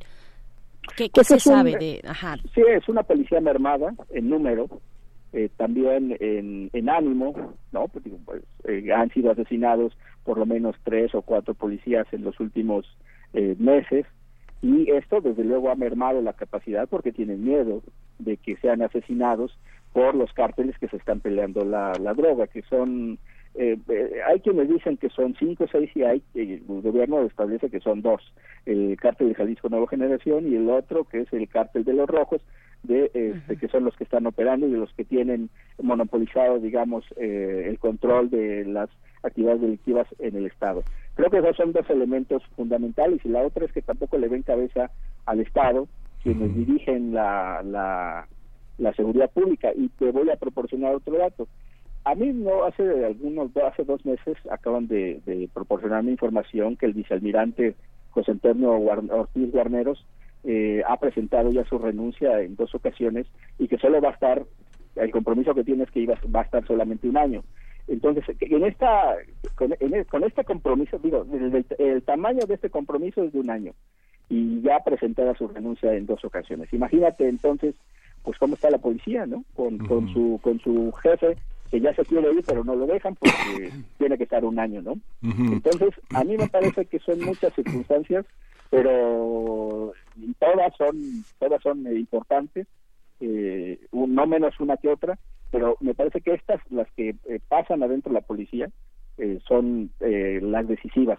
Un jefe de la policía que ya se quiere ir y pero no lo dejan, este, la policía que está temerosa con los asesinatos que ha habido de policías, ¿no? Si a eso le agregamos, ¿no? Las estadísticas de los homicidios y la, la, y la otra, eso, pues es el desánimo que existe de la policía, pues porque no le ven cabeza a un Estado con un gobernador que no gobierna y con un secretario técnico que gobierna, pero que no está tomando las decisiones adecuadas. ¿Y a quién, a quién beneficia esta situación? Aquí, pues, desde, luego que, desde luego que beneficia a los criminales, ¿no? Y a los dos, a las dos organizaciones criminales que se están eh, peleando el territorio, eso les beneficia, ¿no? Hay un hay un oasis de indecisiones y eso les beneficia. No, fíjate que no así en la, en la parte de, del gobierno de la República, ¿eh?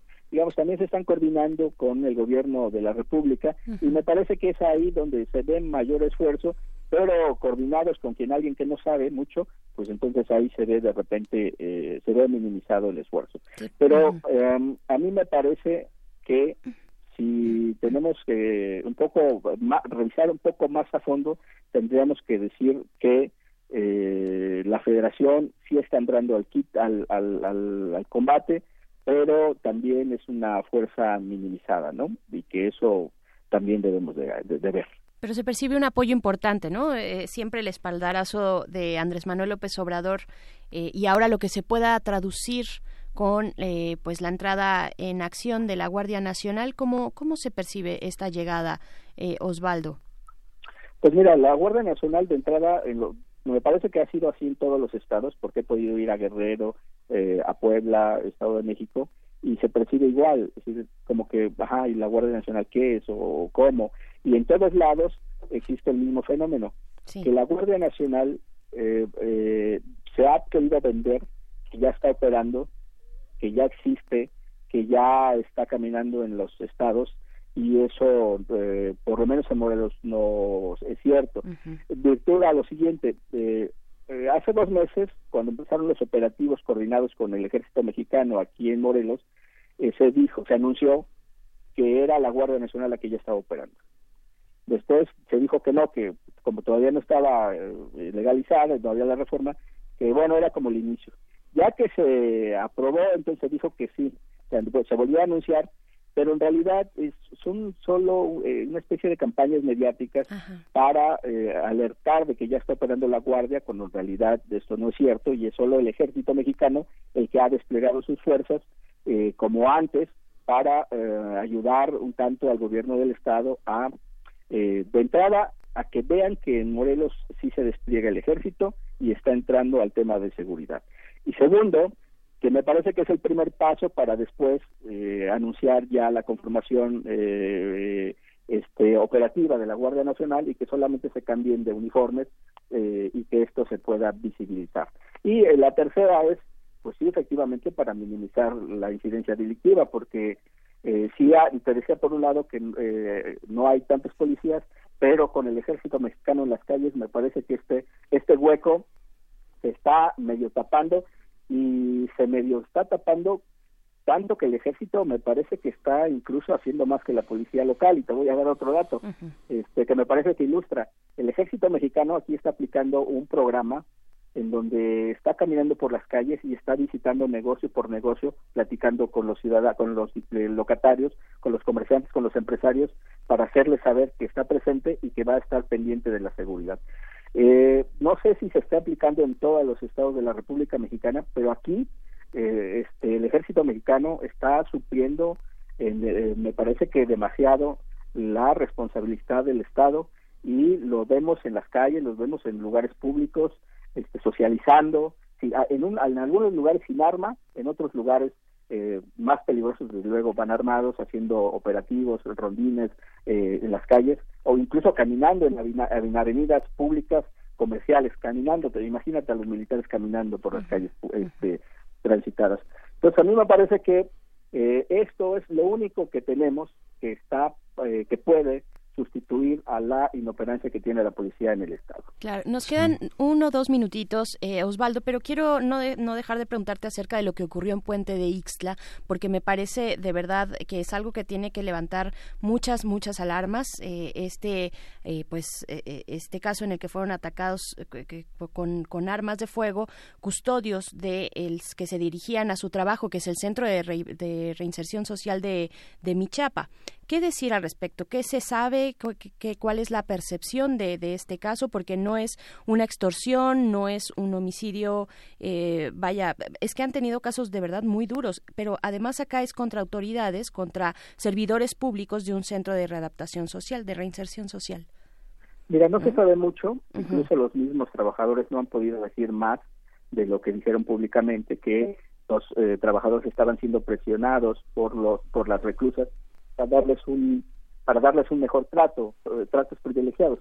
Entonces, a mí me parece que eh, tiene que ver con una organización criminal muy fuerte, que tiene que ver con el control de la cárcel femenil, ¿no? Del, del centro de femenil de adaptación social, y tiene que ver quizá con una eh, reclusa que este, quiera tener el control y que al no eh, permitirlo, este, me parece que esa fue la reacción contra las, las, este, trabajadoras.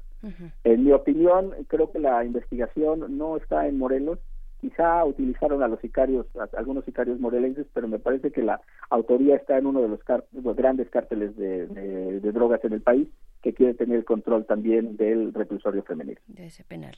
Pues bueno, ahí está. Además, bueno, más adelante o en otra ocasión deberíamos platicar también de la impartición de justicia en Morelos, porque se ha, eh, pues se sabe, se sabe que a partir de que entra en vigor el nuevo sistema penal eh, judicial, pues Morelos es uno de los lugares donde pues se ha llevado de la mejor manera posible a cabo ¿no? que se ha, que ha tenido pues buenas prácticas en ese sentido y pues bueno eh, también esto tiene que ver con la eh, reinserción social y pues interesante, interesante y preocupante también lo que está eh, ocurriendo por allá. Osvaldo Alonso, periodista y analista en medios digitales allá en Morelos. Y que, y que los 33 municipios que conforman son muy diferentes entre sí y las problemáticas son totalmente distintas, ¿no? Hay una problemática indígena que no se ha paliado y que está en efervescencia. Y del campo también. Ajá. Pues sí, pues ahí está. Muchísimas gracias, Osvaldo. Muy buenos días a todos. Hasta pronto. Vámonos con música. Vamos a escuchar el cuarteto de Nos yendo a la casa de Damián. Yendo un weekend a lo de Damián, tenía urgencia de hablar con el man. Caminé porque pinche mi van. Vi una mina de la que soy fan. Una que sale por el canal Sony. En una serie que está con un pony. Y en mi casa del barrio Marconi. Siempre la veo tomándome un Johnny. La saludé pero me echó flea. Porque el programa era en MTV hacía un spot de Carefree y un jingle de los Jeans Lee. Le dije a mí me gusta pero quedó en estado de shock cuando escribí en una hoja de blog que era más fea que el señor Spock y que se rellena el sutién con corne, beef y chow mien. Y a pesar de que usa Chanel, toma un cóctel con nafta de Shell. El security se puso heavy, era malo pero usaba Levis y me tiró desde la limusine en el ojo un vaso con gin.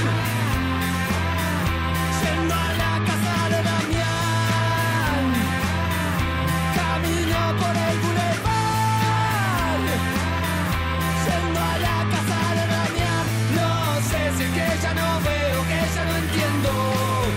Porque me cuesta tanto llegar. Cruzando la calle quedé de flash cuando vi dos niñas fumando hash Escuchaban trash y de clash, jugando a quien tomaba más splash. Y como una vez en un vernissage, me di un ataque de surmenage. Cuando dijeron por 10 pesos cash, hacemos juntos los tres un menage. De los nervios me vino un tic, en el fondo siempre fui un freak. Le di fuego con Jeskero Pic, pero me pareció poco chic que transaran por una cruz con un nerd de media de plush que le pintó los labios con rouge. Yo le escupí su t-shirt de Bush, con mi gargajo en la cara de George. Se subió con las chicas a un porch, se pensaba que era un tipo VIP, masticando una papa chip. Cuando empezó a hacer un strip y quedaba solo en sleep, me clavó en el ojo un clip y con tu tumba va a decir rip.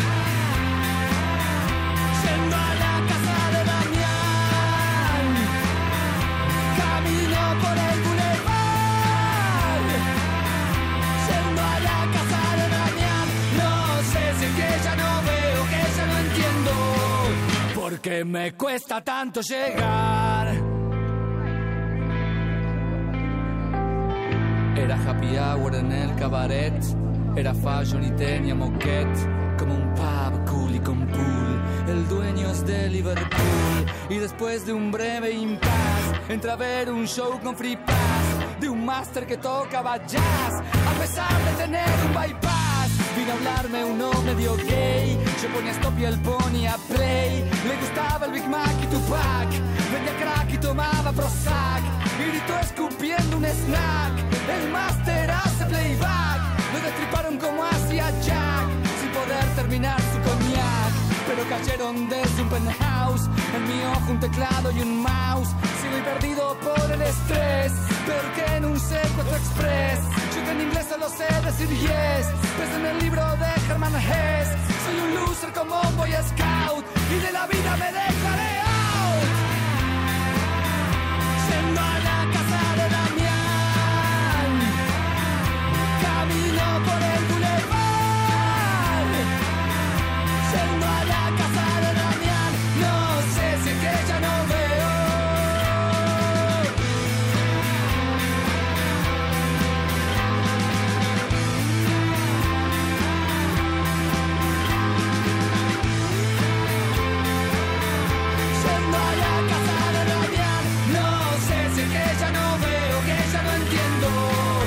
Porque me cuesta tanto llegar. Primer movimiento. Hacemos comunidad. Nota Internacional. El gobierno chino decidió imponer aranceles a productos estadounidenses por 60 mil millones de dólares. La medida será efectiva a partir del primero de junio y responde a la decisión del gobierno de Estados Unidos de imponer tarifas a las exportaciones de productos chinos por un valor de 200 mil millones de dólares. La semana pasada los gobiernos de ambos países se reunieron para discutir la firma de acuerdo comercial, pero las negociaciones fracasaron el pasado viernes, luego de que la Casa Blanca acusó a China de incumplir partes clave del acuerdo. El gobierno chino ha señalado que busca la eliminación de todos los aranceles y advirtió que no hará más concesiones. Liu He, jefe del diálogo económico global China-Estados Unidos, afirmó que la presión extrema de Washington ha resultado ineficaz contra China en el pasado y es ineficaz ahora y en el futuro. Haremos un análisis de este conflicto, cómo se han comportado los distintos actores y qué es lo que está en juego en términos de las economías regional y mundial. Para ello nos acompaña el doctor Adolfo Laborde, analista internacional y profesor investigador de la Facultad de Economía y Negocios de la Universidad de Anáhuac. Bienvenido, doctor Adolfo Laborde, muy buenos días. ¿Qué tal? Muy buenos días. Les envío un saludo a los dos y a todo el auditorio. Gracias. Gracias. Otro de vuelta, pues para platicar de lo que está ocurriendo entre Estados Sí. Unidos y, y- y China. ¿Qué, ¿Cuál es la lectura inicial? Bueno, hay varias lecturas. Eh, La Sí. primera es que esto es parte ya de un proceso que lleva un año de, de, de estas discrepancias comerciales. Eh, El déficit que tiene Estados Unidos con China es de más de 419 mil millones de dólares, que es muchísimo dinero. Ninguno de sus socios comerciales, llámese Alemania, México, Japón, tiene ese eh, déficit tan profundo. Y eso pues de alguna manera los norteamericanos eh, pues lo están viendo como una amenaza a la seguridad nacional eh, porque pues China tiene una política comercial de corte neomercantilista, ¿no? ¿Qué dice la política neomercantilista? La política neomercantilista dice que eh, todo comercio exterior es bueno siempre y cuando haya un superávit, pero eso a la larga trae problemas, ¿no? Y es lo que estamos viendo en este momento con los socios comerciales. La segunda lectura que le podemos dar es que también esto es parte de la estrategia de eh, recomposición del contexto global en términos de poder. Los chinos han tenido no solamente poder económico, sino tienen también aspiraciones a ser una potencia mundial a través de sus estructuras y de sus mecanismos de cooperación internacional, ya desde la ruta de la seda, llámese el mecanismo de cooperación de Shanghai y otros más. Entonces, eso pues le preocupa mucho a los norteamericanos. Ya han incidido ellos en conflictos regionales. eh, no se habla mucho de China en Venezuela, pero ahí están no se habla mucho de, de- China en el contexto de las disputas territoriales que hay en Asia, pero ahí están. Y bueno, tampoco se habla mucho del equipamiento y del desarrollo tecnológico eh, de punta, ¿no? Se llama la, la, cuatro, la cuarta revolución tecnológica, que ahí están. Y, y bueno, pues en el fondo es eso, ¿no? Es una, es una eh, búsqueda de, de tratar de coartar, de limitar un poco esta expansión, ese crecimiento exponencial que China ha tenido, no solamente en términos económicos, con tasas de crecimiento del 7, del 6.9, 6.8 y para este año del 6.5%. Entonces eso es, y bueno, pues este, el señor Trump, que, que es una persona que aprovecha muy bien las coyunturas, que aprovecha muy bien el tema de la agenda de política nacional, pues ha visto el momento idóneo para poder atacar a China y establecer ese tipo de discrepancias. La presencia de China en el mundo, digamos, ¿cuál es, ¿cuál es su presencia, su importancia en términos de las costumbres, en términos de lo ideológico? Todo lo que vemos, lo más sofisticado y lo más simple está hecho en China. ¿Forma parte de, esta, de este comportamiento global que los Estados Unidos aborrecen? Antes todo estaba made in USA, ¿no? Sí, bueno, mira, China ha, tenido una estrategia importante, sabemos de la presencia cultural de China en el mundo, eso no es ningún secreto, eh, eso se les denomina el poder suave que ya hemos platicado aquí, y lo han hecho a través del establecimiento de institutos Confucio, del, del establecimiento de, intercambios con académicos, científicos, eh, la invitación a personajes a que conozcan el país, ¿no? Y bueno, ahora lo está haciendo eh, con este esta dotación de recursos millonarios a través de la ruta de la seda, que donde hay más de 60 países, que no, y también algunos latinoamericanos que pretende dotar, recuperar esa idea añeja, ¿no? De, comercio exterior, en donde China pues tiene una presencia importante y ahí también están dándose estas pautas eh, culturales que de alguna manera moldean, eh, eh, preparan el terreno para que China y sus productos en términos mercantilistas puedan ser aceptados. Entonces sí, China está teniendo un pues un apogeo eh, están invirtiendo, eso no es ningún secreto, vemos eh, cada vez más eh, anuncios con caracteres chinos en el mundo, lo podemos ver en los partidos de fútbol, lo podemos ver en las peleas, en todas partes, entonces están apostándole duro y eso lógicamente desplaza no intereses económicos de otros países, de otras marcas, que bueno, pues Estados Unidos lo ha concretado pues, ya dentro de la perspectiva del enfrentamiento, ¿no? De, en esta en esta guerra tarifaria que siempre ha existido, de hecho, ¿eh? No solamente Estados Unidos, sino otros países han utilizado eh, los aranceles, ¿no? y, los, los elementos no arancelarios para poder de alguna manera pues controlar pues la competitividad de, de los productos chinos que, que están en todas partes.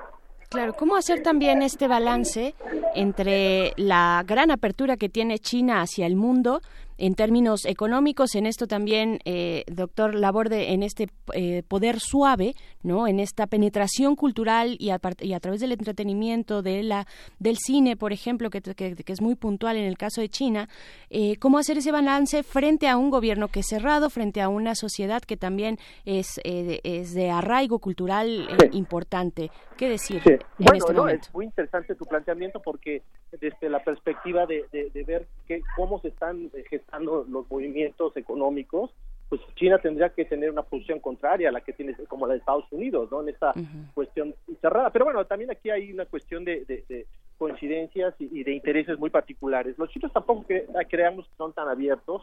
Es un país que, protege mucho, eh, tiene protocolos sanitarios muy, muy complejos.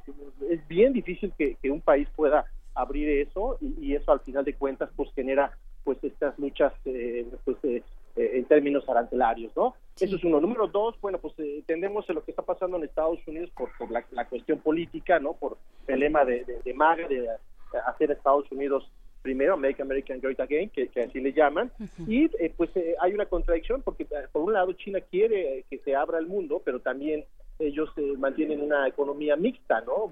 Que donde todavía hay ciertos vestigios, ¿no? de un poder centralizado, donde no fácilmente entras eh, a, invertir a China. Muchos lo hacen a través de Hong Kong, no lo hacen a través de, China, y eso pues de, alguna manera pues genera ciertas eh, resistencias de algunos países en abrir eh, pues el mercado, que es lo que quieren los chinos, ¿no? Son parte de la OMC, algunos países todavía no reconocen a China como una economía de mercado, de hecho el, el, el, el Tratado de Libre Comercio, este nuevo TEMEC, tiene una cláusula que, afecta, afectaría la relación de México con o los miembros del TME con China, porque eh, esta cláusula eh, pues, pretende eh, inhibir ¿no? a todos aquellos países que, que, no tienen economía de mercado, que tengan relación comercial con alguno de los miembros. Entonces sí, es, es bien complejo, porque por una parte es el, el, discurso de apertura, pero por otro, cuando se ejecuta y cuando se, se practica el libre comercio, pues los chinos tampoco son tan libres.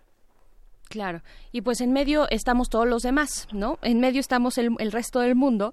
Eh, ¿cómo, ¿cómo, esta guerra comercial entre, entre grandes, entre, entre estos titanes comerciales, eh, pues nos va o nos empieza a afectar? Eh, ¿Qué es lo que tendremos que estar midiendo? ¿A qué ponerle atención?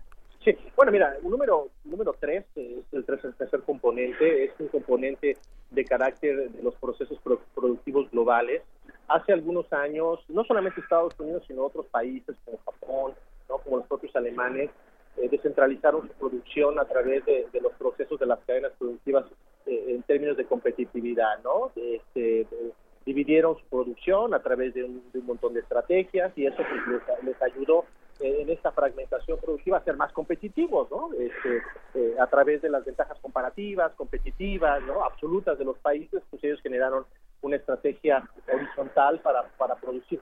Y eso les, les ayudó mucho. Los chinos, de hecho, se beneficiaron de esa estrategia cuando abrieron su mercado y una gran cantidad de empresas de Estados Unidos y de otras partes, japonesas, alemanas, se establecieron allá. Entonces, hoy en día con esta guerra comercial, pues estas eh, cadenas de valor se ven afectadas, ¿no? Claro. Eh, porque eh, cuando se trata de, ya de producir un producto o manufacturarlo en su conjunto, pues esos productos, esos componentes se tienen que importar y ante una eventual guerra comercial, ¿no? pues eso eleva las tarifas, ¿no? Los aranceles eh, eh, se les llama aranceles al valores, ¿no? O, cuotas compensatorias. Entonces eso de alguna manera afecta la rentabilidad y los pronósticos o, los planes de inversión futura.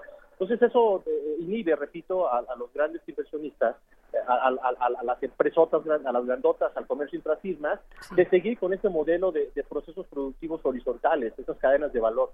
Entonces, lo que da pauta es, en un primer momento, pues hay una modalidad conservadora para la inversión, no se invierte, caen las bolsas, ayer vimos que cayeron las bolsas precisamente porque no hay confianza en los inversionistas globales, y eso pues de alguna manera pues tendrá que eh, afectar los modelos de producción. Quizá la tendencia es la repatriación de esos procesos de producción a, los centros, ¿no? Dentro de esta perspectiva del centro-periferia, ¿no? De la periferia estructuralista. Es probable que eso suceda, ya se está dando, se va a dar en el contexto de algunas integraciones sectoriales que hay en América Latina y en Estados Unidos y México en el sector automotriz y eso por supuesto va a afectar la cadena productiva eh, y, las cadenas de valor de un montón de industrias ¿no? que ya funcionaban bajo esta lógica.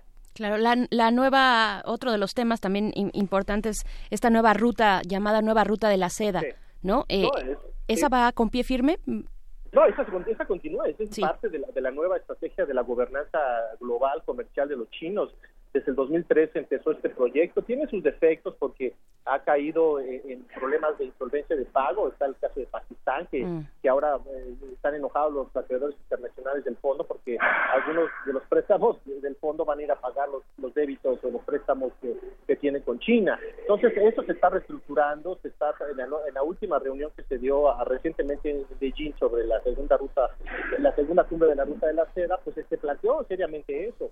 Cómo hacer los procesos y los proyectos sean sustentables. Los chinos tienen mucho superávit comercial, tienen mucho dinero y ese dinero pues no lo pueden tener, lo están moviendo y lo están moviendo a través de sus préstamos blandos, revolventes, eh, eh, en lo que sería eh, pues equipar de infraestructura a los países que donde tienen interés. Ya lo hicieron en África, lo están haciendo en Asia Central, algunos países europeos ya están interesados, Francia está interesada, Italia ya se sumó a este esfuerzo, en América Latina ya hay varios países, ¿no? Entre Perú, Chile, Panamá, están muy interesados en sumarse. Y México, bueno, México no ha, pues estamos en una situación compleja por lo que ya sabemos, por el contexto del cambio de paradigmas en nuestra política exterior. Pero bueno, los chinos están apostando, tienen mucho, repito, mucho dinero, están soltando yuanes. Este, además, otro elemento que se nos ha olvidado, el yuan ya está en la canasta eh, de las monedas convertibles del Fondo Monetario Internacional, eh, sus bancos de desarrollo y sus bancos comerciales están por todas partes. Entonces sí, hay una amenaza real, regresando un poco a la explicación esta de por qué, por hay una eh, estrategia por parte de Estados Unidos para golpear a China, para tratar de, minar la confianza y negociar en términos pues de, de, suma cero, por supuesto teniendo las ganancias hacia el lado de los Estados Unidos. Por supuesto, pues ahí está, ahí está esta lectura. Eh, doctor Adolfo Laborde, analista internacional y profesor investigador de la Facultad de Economía y Negocios de la Universidad de Anáhuac, muchas gracias por compartirla con nosotros y pues seguiremos pendientes porque en medio pues estamos todos, ¿no? Sí, por supuesto, muchas gracias y les deseo un gran día a todos. Igualmente, igualmente, doctor Laborde, pues vamos... Vamos con música. Vamos con música. Ya nos, ya nos despedimos de esta, de esta hora de la Universidad Nicolaita y justamente estaba en, en, en, la computadora que tengo frente a mí, estaba revisando el material, el acero, el catálogo de la Universidad de Michoacán sobre China. Es verdaderamente extraordinario y toda una bibliografía disponible en línea. Vale la pena consultar el repositorio digital de la Universidad Nicolaita, de quien nos despedimos. Nos escuchamos mañana de 8 a 9 de la mañana y nos vamos a despedir con música. Nos vamos con música, pero antes nada más decirles que eh, se acerquen a las redes sociales de la Comisión Ambiental de la Megalópolis, porque informa que se activa la contingencia ambiental atmosférica extraordinaria por estos eh, PM 2.5, estas partículas suspendidas en la zona metropolitana y Valle de México, ya que el día de hoy a las 5 de la mañana se registró un valor de 158 puntos en este índice de calidad del aire para partículas suspendidas. Particularmente este índice eh, subió en esta valoración en eh, la estación de Nezahualcóyotl y pues bueno, se activa esta contingencia ambiental extraordinaria por partículas. Pueden revisar ahí, es una larga lista, sobre todo de acciones para reducir eh, pues la exposición al aire contaminado, distintas acciones y recomendaciones que da esta Comisión Ambiental de la Megalópolis. Y pues bueno, nosotros seguiremos por aquí informando si es que algo cambia. Miguel Ángel, y ahora sí vamos con música. Respire, pero poquito. Vamos a escuchar de cámara, de cámara oscura Troublemaker.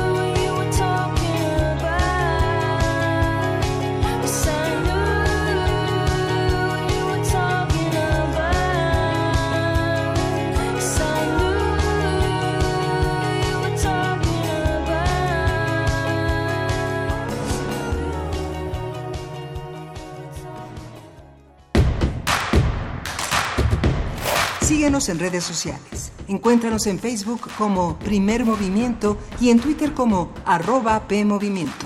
Hagamos comunidad.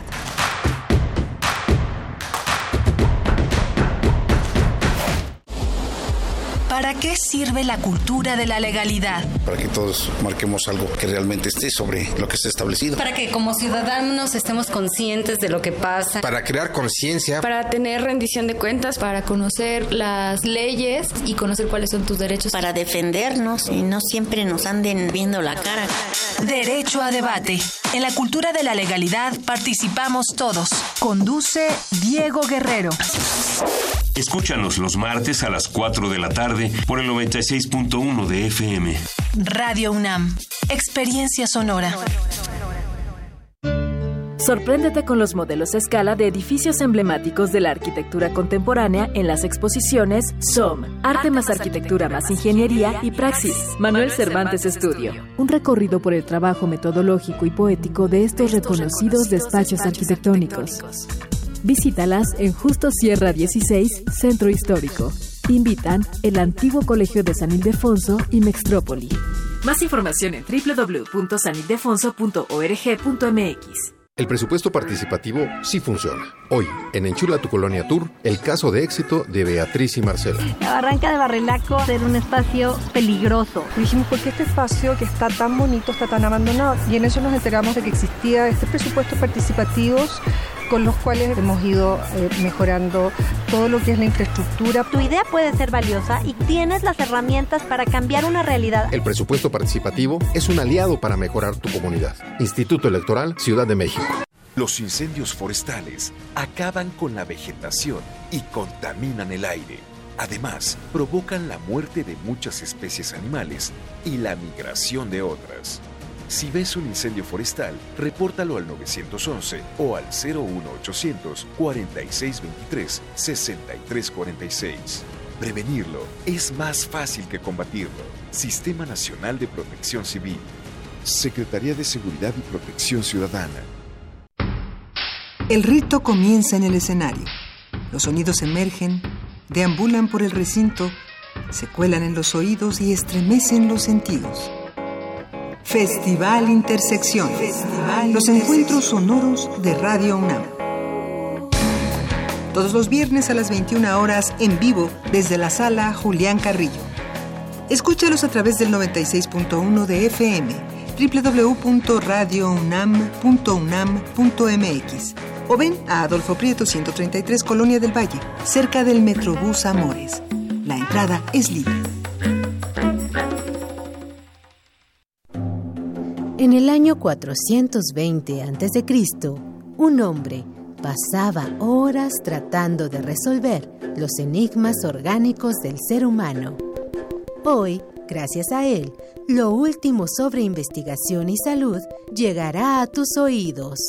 Hipócrates 2.0. Investigación y vanguardia en salud. Escucha esta serie coproducida por el Programa Universitario de Investigación en Salud y Radio UNAM todos los martes a las 18 horas por el 96.1 de FM. Radio UNAM, Experiencia Sonora.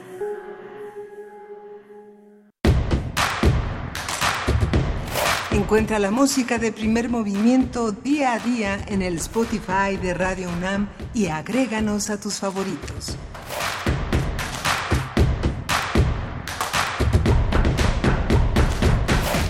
9 de la mañana con cuatro minutos regresamos a primer movimiento para iniciar esta tercera hora de transmisión de este martes 14 de mayo. Les saludamos desde cabina aquí en, eh, en las instalaciones de Radio UNAM en Adolfo Prieto 133 en la Colonia del Valle, desde donde transmitimos. Miguel Ángel Quemain, buenos días. Hola, Berenice Camacho, buenos días. Pues aquí seguimos. Aquí seguimos. En la mañana se nos habíamos comentado algunas cosas y una de las cosas que valía la pena comentar es esta cuestión de los jueces que han liberado miembros de cárteles, que era una una, una, ya un tópico pasado que Andrés Manuel López Obrador señalaba en sus conferencias mañaneras. Y bueno Arturo Saldívar ha comentado sobre este sobre este tema eh, que es un el presidente de la Suprema Corte Arturo Saldívar aseguró pues que se ha iniciado un gran número de investigaciones y procesos de disciplina contra juzgadores. Hay varios casos que se han abierto eh, ampliamente hacia la opinión pública en torno a los casos de corrupción de jueces y magistrados que han sido denunciados o señalados en meses recientes. En diversos medios han aparecido atomizadas estas declaraciones a las que se suma las de la, las de la inteligencia de Hacienda en la que Nieto el investigador cabeza de todo este proceso ha señalado los procesos de lavado de dinero, la participación de jueces que están involucrados en este, en este proceso. Y bueno, es una de las agendas pendientes, tanto congresistas y miembros del Poder Judicial de la Federación tienen conocimiento de las indagatorias. El personal adscrito a la Fiscalía General de la República dirige la operación en la que se revisa con lupa el desempeño de jueces y magistrados. Y bueno, va a ser uno de los grandes temas de la agenda pública inmediata. ¿no? Yo creo que en, en los próximos días, en las próximas semanas, vamos a tener varias indagatorias, varios procesos que se han seguido, esto que Santiago Nieto decía de manera todavía velada, el caso de Juan Pistolas, apodado Juan Pistolas, Francisco Aguilar Santana, de los hombres más cercanos a Nemesio Ceguera Cervantes, el Mencho, el líder del, eh, del Comité Jalisco Nueva Generación, este, esta entidad eh, criminal de este estado, bueno, es uno de los protagonistas de esta historia, Isidro Abelar Gutiérrez, a quien se le atribuye la adquisición de inmuebles por más de 18 millones de pesos entre 2010 y 2016. ¿no? Así es, pues interesante lo que está ocurriendo eh, en el Poder Judicial y también interesante seguir, y es la propuesta, seguir la discusión que se da en la Suprema Corte de Justicia de la Nación.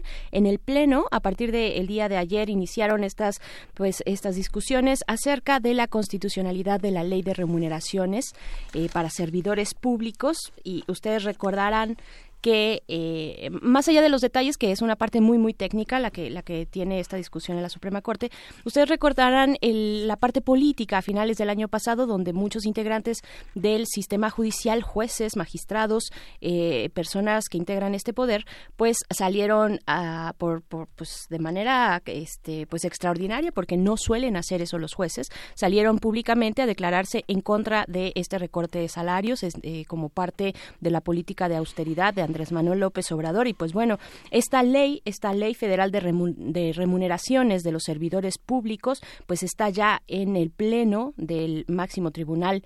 Y pues eh, veremos veremos qué decide. Eh, a partir de las discusiones será interesante seguir eh, pues darles eh, esta continuidad y pues ver si se declara o no la constitucionalidad de esta normativa. Y pues bueno estaremos pendientes porque es un tema además político no solamente jurídico no solamente de un reglamento sino es un tema muy muy político que hay que estar al pendiente no sí. Y bueno pues vamos a continuar con esta tercera hora de primer movimiento y pues vamos a la poesía necesaria. Primer movimiento. Hacemos comunidad. Es hora de poesía necesaria. Voy a leer en esta ocasión un poema del libro de Coral Bracho. Debe ser un malentendido, toda una serie de indagaciones que pone bajo el título de Intuiciones, Intuiciones ella, Intuiciones él, y que en, ese territorio de las intuiciones hace una un recorrido por la vida de los pensamientos que ahora les presento y lo vamos a acompañar con este es un final de Greenhorns que es una, una canción que tiene tal vez este mismo espíritu. Dice, ¿cuál es el hilo que nos narra y nos da solidez cuando no hay trayectoria que nos explique? ¿Cuál es el hilo que sabemos vital?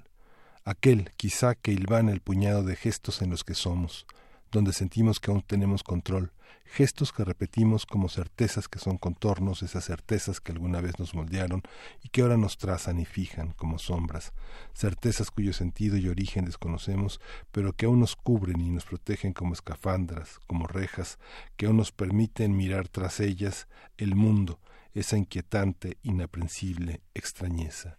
Intuiciones. El sentido es lo que acomoda las cosas en donde ellas sienten que pueden estar lo que sabe cuánto se alejan y cómo se acercan o convergen. Hay una calma, una alegría serena que despliegan y ofrecen si él las toca. Cuando el sentido es parte de las cosas que hacemos, cuando surge con ellas o las enciende, es su aliento, es su fuerza.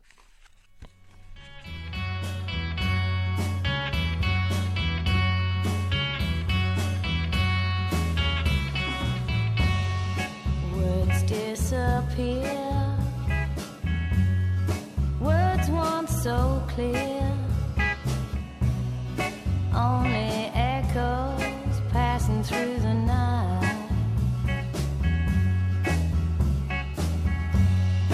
Lines on my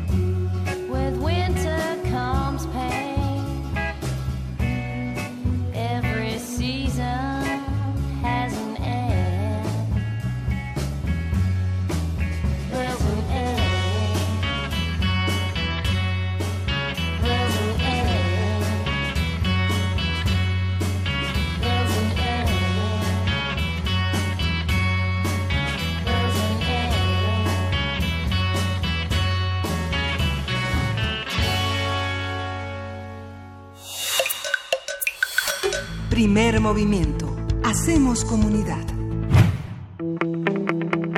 La mesa del día. México es el primer país de América Latina que adopta la medición independiente de aprendizaje.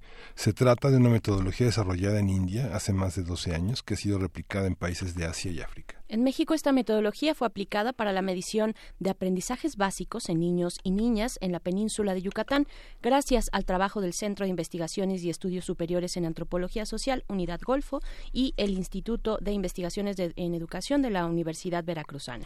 Esta medición permitirá conocer de manera independiente si las niñas, niños y jóvenes de México tienen los aprendizajes mínimos para poder seguir aprendiendo, es decir, si saben leer y hacer operaciones matemáticas básicas, y bueno, hace algunos días el CIESAS dio a conocer los resultados de esta medición independiente de aprendizajes en las ciudades de Campeche, Chetumal y Mérida. Y uno de los hallazgos es que cuatro de cada diez niñas y niños y adolescentes de la península no logran comprender un texto simple con un nivel de complejidad de segundo año de primaria. A partir del informe publicado por el CIESAS hablaremos sobre cómo se mide el aprendizaje y qué dice el mismo informe, así como las posibilidades y los retos que enfrenta el presente gobierno. Para ello nos acompaña la doctora Anabel Velázquez Durán, quien es directora general del proyecto MIA, es decir, Medición Independiente de Aprendizaje por sus siglas, postdoctorante del CIESAS en la Unidad del Golfo y pues bienvenida doctora Anabel Velázquez. Muy buenos días. Hola, ¿qué tal Berenice y Miguel Ángel? Muy buen día. Gracias por abrir este espacio para recibirme. Al contrario, eh, doctora Anabel Velázquez, eh, ¿qué, cómo, se gesta este informe? ¿Cómo, ¿Cómo lo piensan y cómo empieza a implementarse en estos estados de la República? Bueno, básicamente eh, nosotros realizamos desde el proyecto MIA, un proyecto de investigación-acción, dos actividades fundamentales. La primera de ellas justamente es la medición de aprendizajes básicos y la segunda es la implementación Mm, creo que perdimos eh, gran área estratégica que tiene el proyecto MIA, nosotros llevamos a cabo evaluaciones ciudadanas en educación, las cuales nos permiten generar datos basados en evidencia respecto del ah, rezago de aprendizajes. Esto para dos cosas, para cortar la distancia entre evaluación y acción, obviamente mediante la implementación de innovaciones educativas que MIA diseña, eh, eh, con el fin de mejorar los aprendizajes básicos y además para generar recomendaciones de políticas públicas para abatir el rezago de aprendizajes. Justamente este ejercicio colaborativo, este ejercicio eh, fue llevado a cabo el año pasado, entre los meses de septiembre y octubre, y nos permitió desplegar a una gran eh, cantidad de personas de la sociedad civil. Este, movilizamos alrededor de 293 voluntarios y voluntarias que estuvieron visitando 2.564 hogares de la península de Yucatán. Recolectamos información de 3.438 niñas, niños y adolescentes entre 7 y 17 años de 39 localidades en 20 municipios urbanos y rurales justamente para identificar eh, uno, si los niños, eh, niñas y adolescentes comprendían textos simples y además si podían resolver operaciones matemáticas básicas. Claro, importante hablar de esta eh, de esta medición independiente de aprendizaje en el momento en el que nos encontramos, eh, doctora, en este momento de reforma educativa. Ya son, eh, tengo entendido que son ocho los congresos locales que ya aprobaron la reforma. Se necesitan 17 y, pues bueno, eh, se prevé que puedan ser muchos más, más, más allá de 17. Estamos en ese momento, en el momento de pensar, de repensar el diseño educativo de nuestro país. Eh, ¿cómo, ¿Cuáles son los alcances que puede tener esta, esta medición eh, mía, este proyecto mía, eh, con respecto al contexto mm, que tenemos actualmente en México?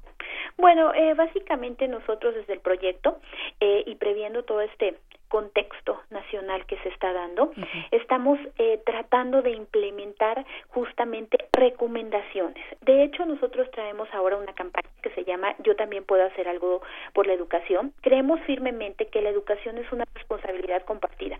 Todos podemos hacer algo uh, por la educación, desde autoridades de gobierno a través de la reforma educativa, desde eh, autoridades educativas, desde maestros, padres de familia, estudiantes, sociedad en general. Nosotros creemos que no solamente eh, la calidad de la educación depende de eh, pues todas estas eh, condiciones de escuelas, de infraestructura, del propio desempeño individual que pueda tener un docente o una escuela, sino que esto va más allá nosotros eh, contemplamos eh, que debemos incluir otros roles, por ejemplo, los padres, las madres de familia que están allí y que desgraciadamente de manera histórica se le ha atribuido que la escuela es la que debe educar, pero debemos tomar en cuenta que desde nuestros respectivos hogares también podemos hacer algo por la educación. Entonces, seguramente en los siguientes días vamos a tener ya de manera puntual eh, cómo se va a dar esta reforma educativa y seguramente esto nos va a impactar en el proyecto para que nosotros podamos generar las condiciones podamos generar adaptaciones a nuestras innovaciones educativas, desde luego bajo este, este marco normativo que nos permita seguir eh, mejorando la educación del sureste del país. ¿Cómo recibieron en Campeche, en Yucatán, eh, toda esta, eh, esta recepción de, de, de, estos resultados? ¿Cómo, ¿Cómo reacciona la comunidad académica que se enfrenta tanto a la docencia como a la investigación, como en territorios de la psicología, de la antropología, de, la, de las ciencias sociales? ¿Cómo ha recibido un proyecto como este? ¿Cómo fue recibido? Eh, afortunadamente, eh, tuvimos un, eh, Miguel Ángel, tuvimos un buen recibimiento. Eh, nos abrieron las puertas, específicamente, por ejemplo, en, en, Campeche, estuvimos en una entidad académica, lo mismo que en Chetumal. Em, ya lo que fue en Mérida, estuvimos directamente en, en, unas instalaciones del municipio. Afortunadamente, tuvimos gran audiencia, tuvimos esa apertura por parte de las autoridades educativas que asistieron al evento para tomar estos resultados. Em, muchas de ellas nos externaban que eh, bueno es un es un resultado a veces ya hasta conocido es un resultado este añejo pero aquí la idea es que nosotros al ser una evaluación alternativa ciudadana a gran escala es decir no estamos involucrando en nuestra medición ninguna autoridad educativa, sino que lo hacemos de manera alternativa con estos voluntarios encuestadores que nos están apoyando, con personas de la sociedad civil, con organizaciones de la sociedad civil, bueno, pues sí les llamó la atención, ¿no? Esta nueva metodología que estamos implementando, porque, este, bueno, como ellos nos decían, estamos acostumbrados a las evaluaciones, eh, pues estandarizadas, a las evaluaciones que, eh, pues son oficiales, pero ¿qué pasa cuando viene otra metodología que debo mencionar, que cumplimos toda una serie de estándares. Nosotros pertenecemos a la red PAL, que es Acción Ciudadana para el Aprendizaje, una red internacional que está trabajando con 14 países de sur global. ¿Qué pasa? Bueno, tenemos estándares. Entonces, esto también les llama la atención cómo se pueden hacer otras metodologías para medir, donde estén participando ciudadanos voluntarios, donde se apliquen hogares. Esto es bien importante. Nosotros no aplicamos esta evaluación en las escuelas, sino en los hogares. ¿Qué nos permite esto? Pues llegar a niños que asisten, pero también los que no asisten a la escuela. Otra de las características de nuestra medición que les llamó la atención es que se aplica de forma oral, niño por niño, no es una prueba de alternativa múltiple. Además de todo esto, pues obviamente garantizamos eh, procedimientos rigurosos en la recolección de datos con instrumentos válidos, instrumentos confiables, los análisis estadísticos correspondientes y esas acciones específicas, ¿no? No solamente medimos, sino queremos dar propuestas que diversos actores pueden llevar a cabo para mejorar la educación. Entonces, de manera general, yo creo que tuvimos un buen recibimiento.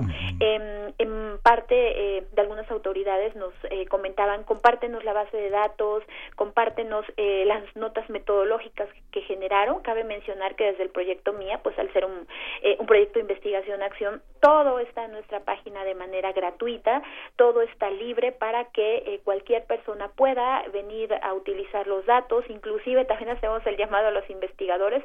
Tenemos muchos factores asociados que identificamos que están afectando afectando el desempeño en lectura y matemáticas y pues todos son bienvenidos para que podamos hacer proyectos mm. conjuntos, hacer eh, otro tipo de, de, análisis a las bases de datos que ya tenemos y bueno, pues esto eh, definitivamente para mejorar todos estos aprendizajes en el sureste del país. Aquí como objeciones, por ejemplo, digamos, ¿qué objeciones puede proponer una metodología como la que sigue el INEGIO, como la que sigue, como las metodologías que siguieron en el Instituto Nacional de Evaluación de la Educación?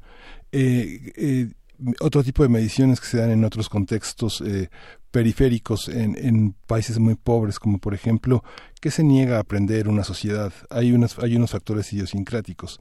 Por ejemplo, el tema de la orientación, le preguntas a una persona, este, diríjase hacia el noreste, este, tome la carretera que apunta al poniente y generalmente la gente se desorienta. O si le dices 7 es a 4 como 5 es a X, son, son operaciones que se dificultan. Es un factor idiosincrático, es un factor que tiene que ver con el aprendizaje, con las metodologías de educación, si estar en una Montessori o estar en una educación pública, aprender a leer a los cinco años o aprender a leer a los siete. ¿Cómo, cómo, cómo repensar todos estos factores? Bueno, eh, básicamente nosotros eh, desde el proyecto de medición eh, estamos retomando esta metodología que, que ya se ha comentado, una metodología que viene de hace más de 10 años en la India, estamos trabajando en, Sur Global y bueno, ¿qué pasa aquí? Definitivamente hay factores idiosincráticos que están repercutiendo también en este tipo de, de evaluaciones.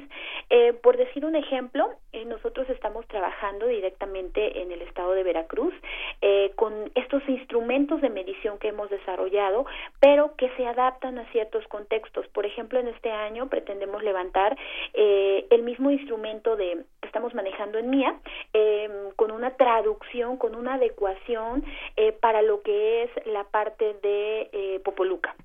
Entonces, ¿qué pasa? Nosotros como proyecto de investigación debemos cuidar todos esos factores Mm, pues eh, no podemos estar aplicando los mismos instrumentos en lo que es eh, los diferentes contextos porque tan solo eh, un ejemplo la palabra fontanero a lo mejor no es conocida en los diversos contextos. Entonces tenemos que cuidar mucho mucho estos detalles. Obviamente al ser una evaluación una medición donde estamos involucrando a ciudadanos voluntarios y demás tenemos todo un proceso de capacitación que nos permite ir sorteando esta parte Eh, ¿Qué pasa con las evaluaciones estandarizadas? Bueno, pues sabemos que son pruebas de alternativa múltiple, que mm, como su nombre lo indica, son eh, estandarizadas, van para todos, pero ¿qué pasa? Nosotros desde el proyecto tratamos de cuidar este aspecto, que como también nos mencionaban en una presentación específicamente en Mérida, que bueno, aquí estamos eh, directamente trabajando con algunos niños que manejan pues otra otra lengua diferente al español y bueno, pues todas esas situaciones hay que cuidarlas y obviamente como parte de la rigurosidad del método científico que estamos llevando, tenemos que estar eh, pendientes y conscientes de todas esas adaptaciones posibles que se le puedan dar tanto a los instrumentos, a los procesos de capacitación y obviamente a las visitas en los hogares.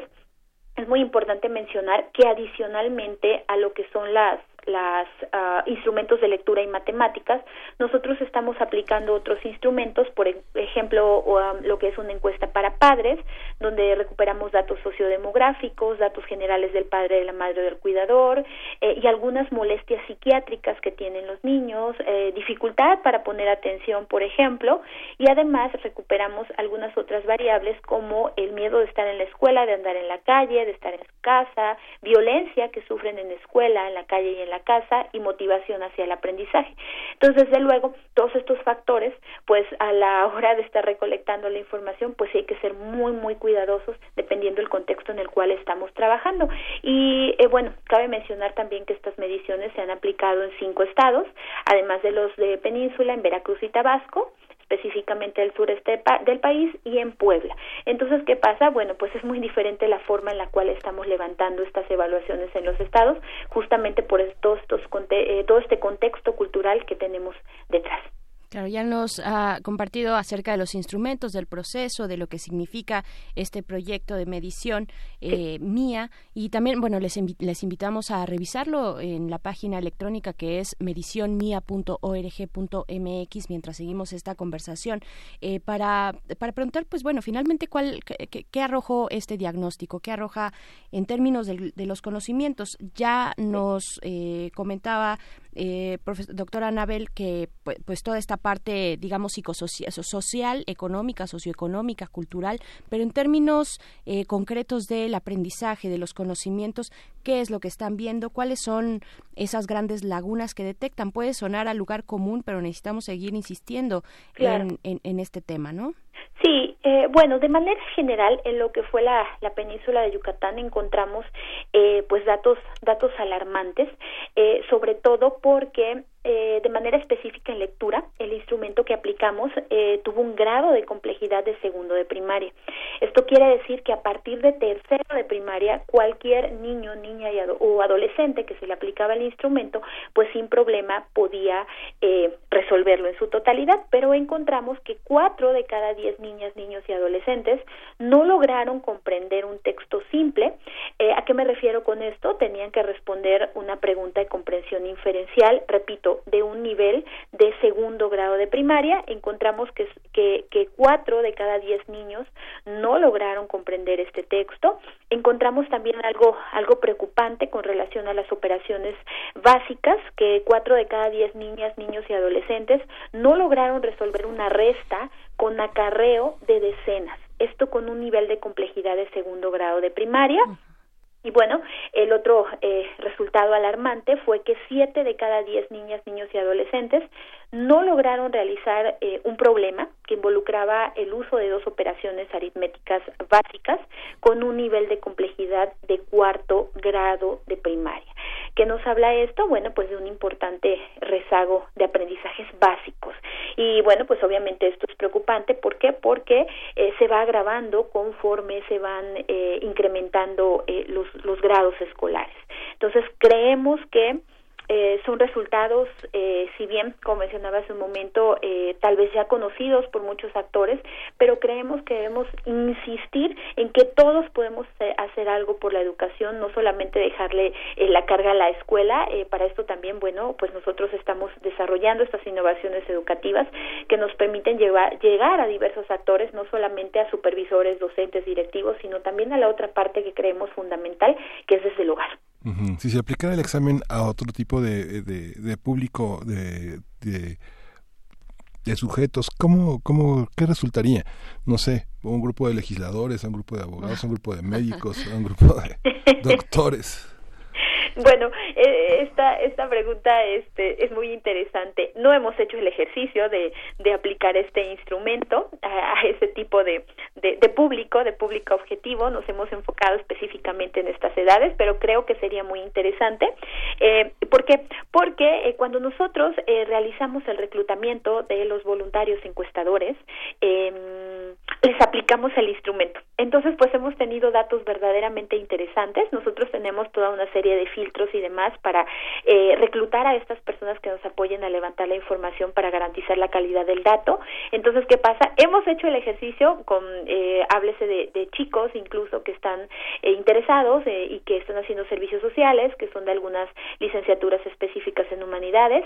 Y bueno, pues hemos encontrado también eh, cierto, cierto déficit, un desempeño inclusive a veces muy bajo. Hemos también eh, tenido personas que nos dicen, sabes qué, yo no me acuerdo de cómo se hace eso, pero si tú me capacitas, yo estoy en la mejor disposición y demás, pero creo que sería un ejercicio muy interesante. Pero finalmente pueden ser esos lastres, ¿no? Eso que vamos arrastrando desde, desde, un origen. ¿Cómo eh, ustedes analizaron eh, los materiales de la SEP, los libros de texto? Eh, ¿Cuáles son esos referentes que, que, con los cuales empezaron también a complementar lo que se espera, los objetivos, las metas que plantea el sistema educativo de educación pública en México, de educación básica? A, ¿A qué se acercaron? ¿Revisaron estos materiales? ¿Los compararon tal vez con otros materiales de la región? Eh, ¿Cómo fue esto?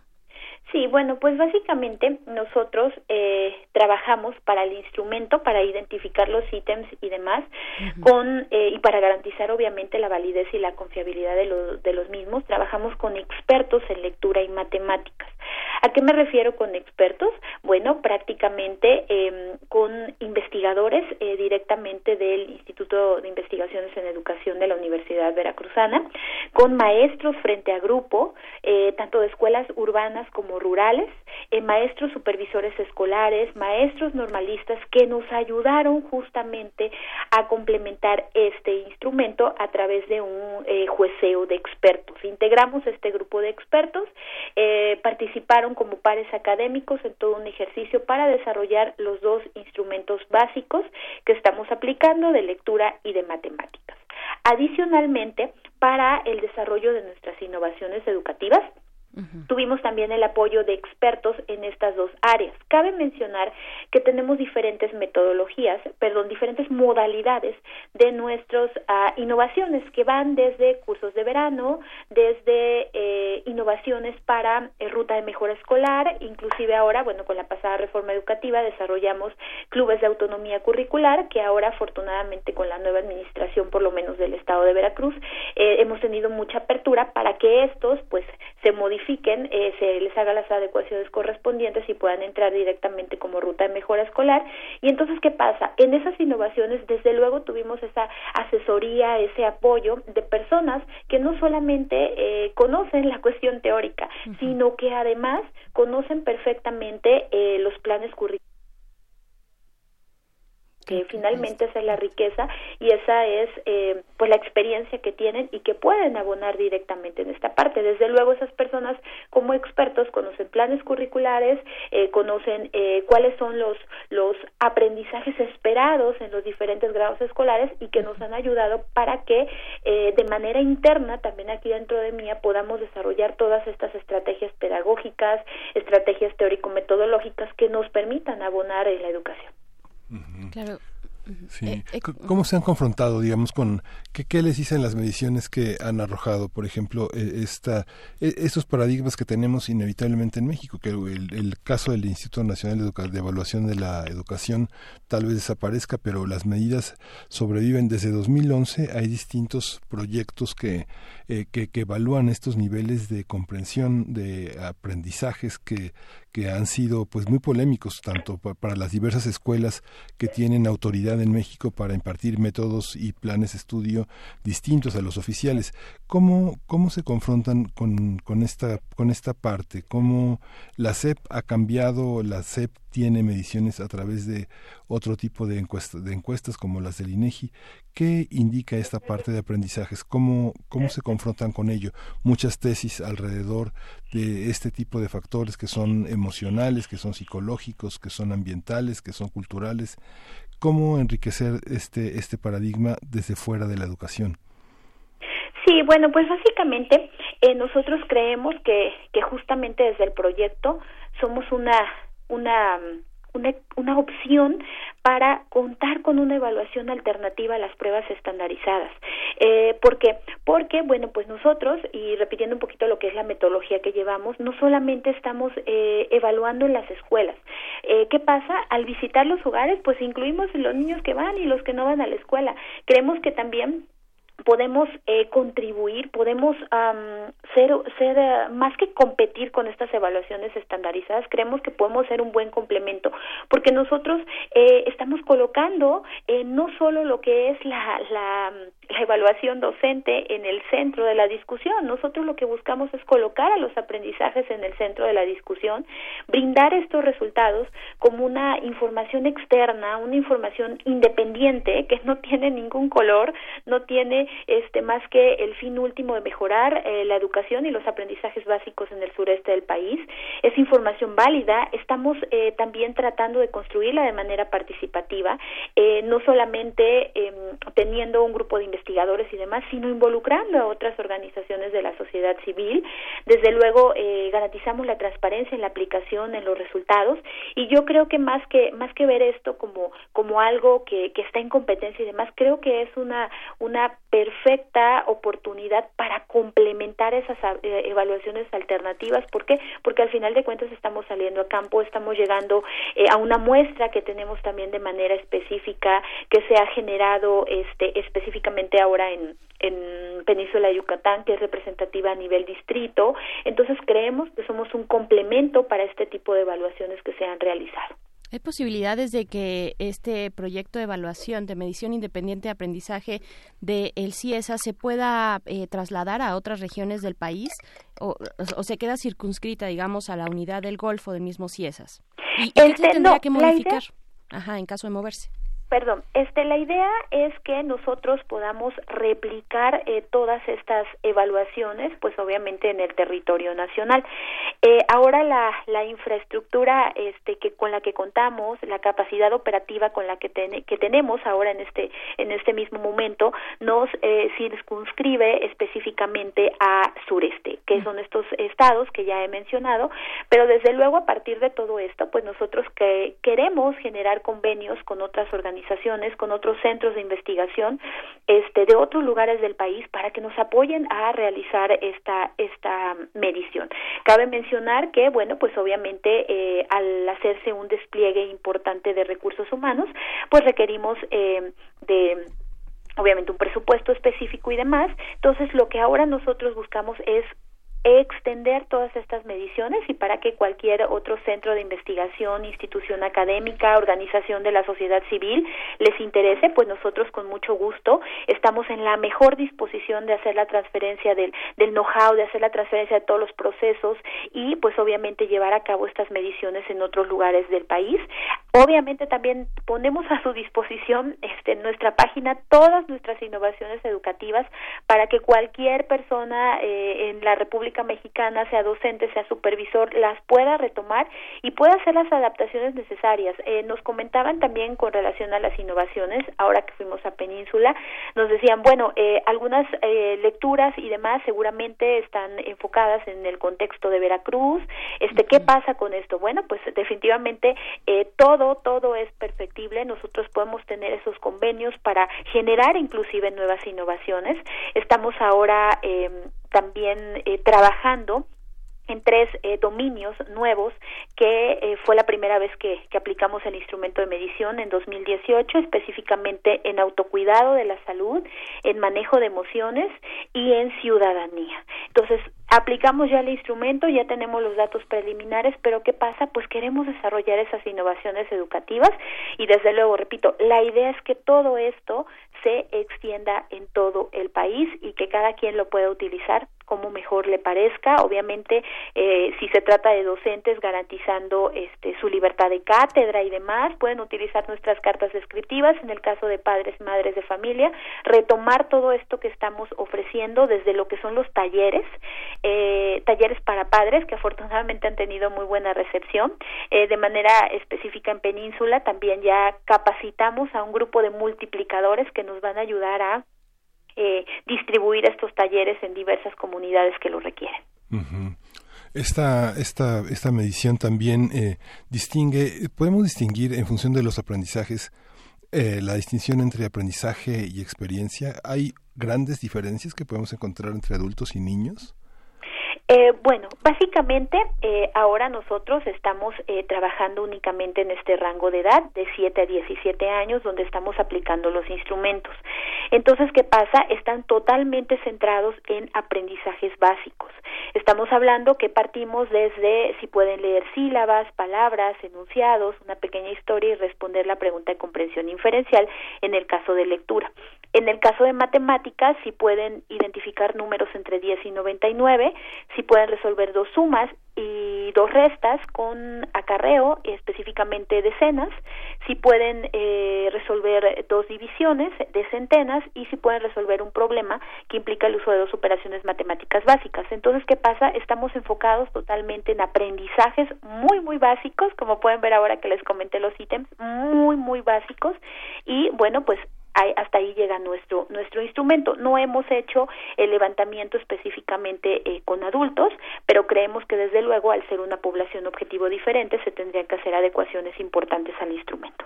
Claro, les comentamos, les recordamos que estamos platicando con la doctora Anabel Velázquez Durán, directora general del proyecto MIA, medición independiente de aprendizaje de eh, pues que se lleva a cabo a partir del CIESAS unidad del Golfo. Y tal vez también por eso porque aquí entre nuestras radioescuchas eh, doctora Anabel nos preguntaban o le preguntan por qué eh, por qué eligieron esas entidades de, para realizar el proyecto. Y supongo que es porque se surge desde la unidad del Golfo del CIESAS Así tendrá que ver con eso.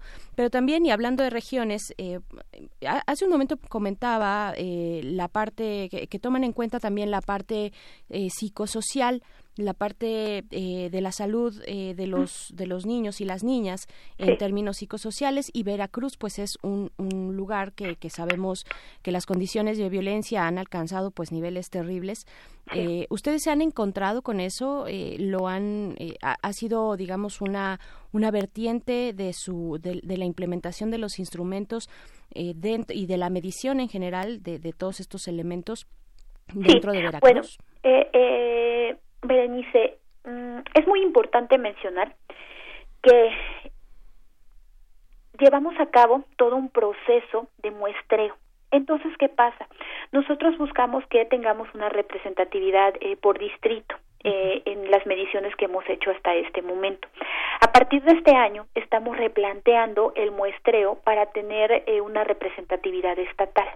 Entonces, ¿qué pasa? Cuando nosotros tenemos este muestreo, obviamente, eh, al ser probabilístico, al ser sistemático, al ser estratificado por conglomerados y demás, ¿qué pasa? Tenemos algunas localidades que hay que visitar. ¿Por qué? Porque obviamente queremos que los resultados pues, puedan ser generalizables. ¿Qué pasa? En ocasiones hemos tenido que en la muestra salen algunas comunidades específicas y no solamente en Veracruz, ahora también en Península, pero ¿qué pasa? Nosotros tenemos socios estatales directamente, en el caso de Península, en el caso de Veracruz, tenemos socios distritales, que son las personas que conocen perfectamente el campo. Entonces, en determinado momento nos dicen, ¿sabes qué?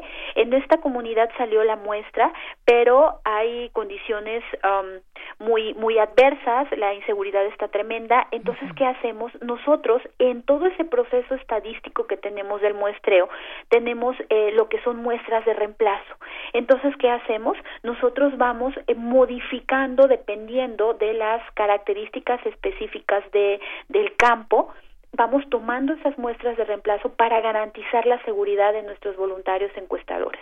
Eh, si bien es cierto, la inseguridad es un tema que, que pues escapa de nuestras manos, nosotros como proyecto buscamos garantizar la seguridad de estas, eh, de estos chicos, de estas chicas, de estas eh, personas que nos están ayudando a hacer el levantamiento. Desde luego tiene impacto y eh, cómo lo vamos sorteando con esto que ya mencioné, tenemos toda una serie de muestras de reemplazo que nos permiten, si en alguna comunidad hay cuestiones de violencia, de inseguridad, este y demás, pues cambiar el, el, el AGEV, la localidad a la cual estamos visitando. En este momento, ¿qué, ¿qué imaginan como políticas públicas en relación a lo que se aprobó de la reforma educativa?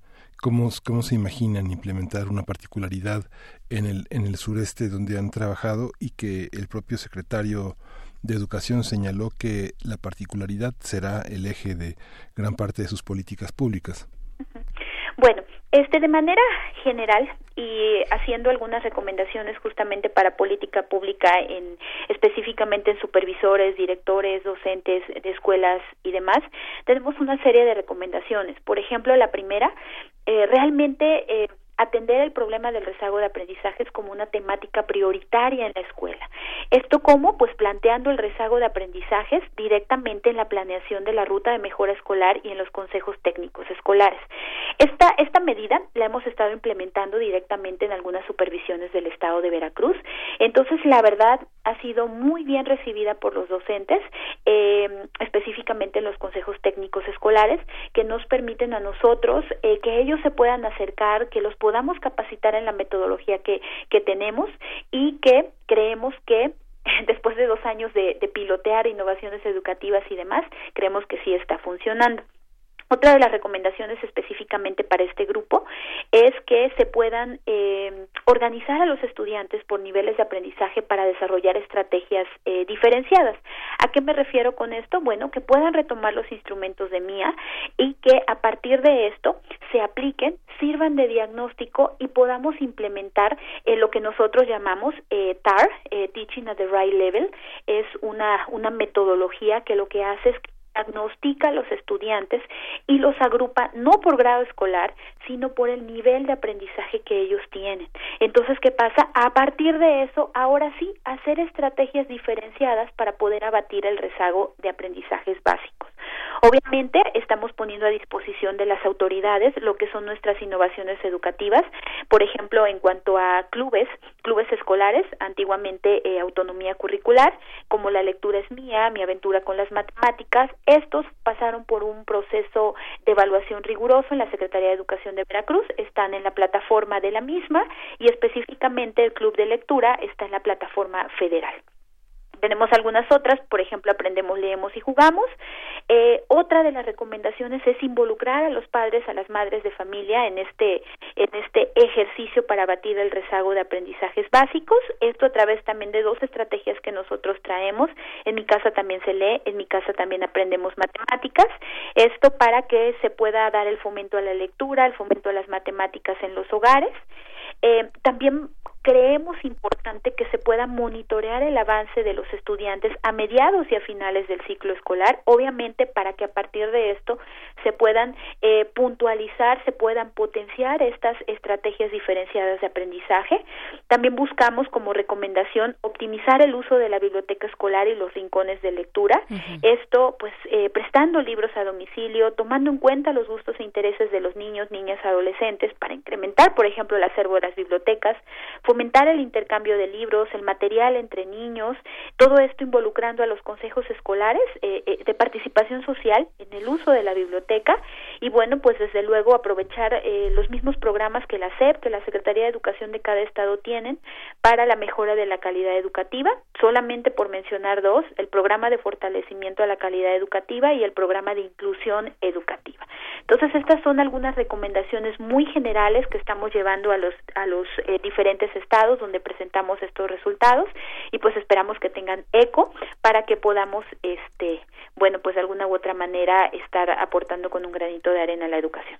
Claro, doctora Anabel Velázquez, antes de despedirnos a manera de cierre en esta conversación, pues eh, preguntarle qué, es lo que tenemos que dialogar con la región, con otros países eh, de, América Latina, qué es lo que nos dicen, cuáles son las buenas prácticas que se ven por allá, eh, o también los, las lagunas o errores que, que, pues, que podemos observar para no, para no caer en ellos o para salir de ellos, ¿no? Con respecto a este diálogo regional.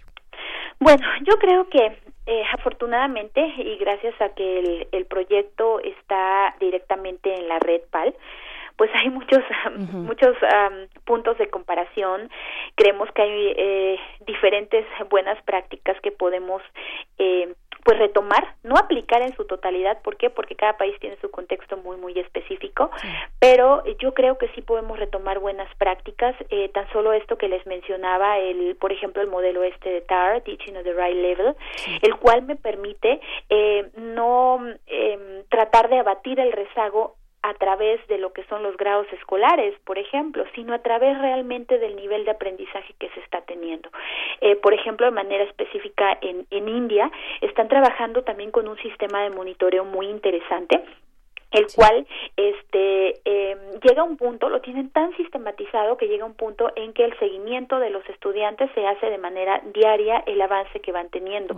Por eso es que una justamente una de nuestras recomendaciones es eh, llevar un seguimiento al inicio eh, eh, a mediados y a final del ciclo escolar tal vez no a ese nivel todavía de sistematización pero es una buena práctica que le permitiría desde luego al docente identificar inmediatamente cuando los chicos cuando los niños niñas adolescentes eh, tengan o empiecen a presentar este rezago de aprendizajes. Otra eh, buena práctica que también podríamos retomar es la parte de eh, dar estas innovaciones no solamente en contextos escolares. Eh, por ejemplo, ahora, en, el año pasado estuvimos trabajando con 10 ayuntamientos del, del estado de Veracruz implementando cursos de verano. Este año, eh, bueno, pues ya tenemos ahí la lista de espera, ahora van a ser un poco más, pero, pero al final de cuentas no solamente eh, apuntalar esto en las escuelas, sino también, ¿por qué no?, desde eh, lo que son los mismos ayuntamientos, las mismas autoridades estatales y demás. Entonces, esos son algunos ejemplos de buenas prácticas que hemos ido viendo a lo largo países.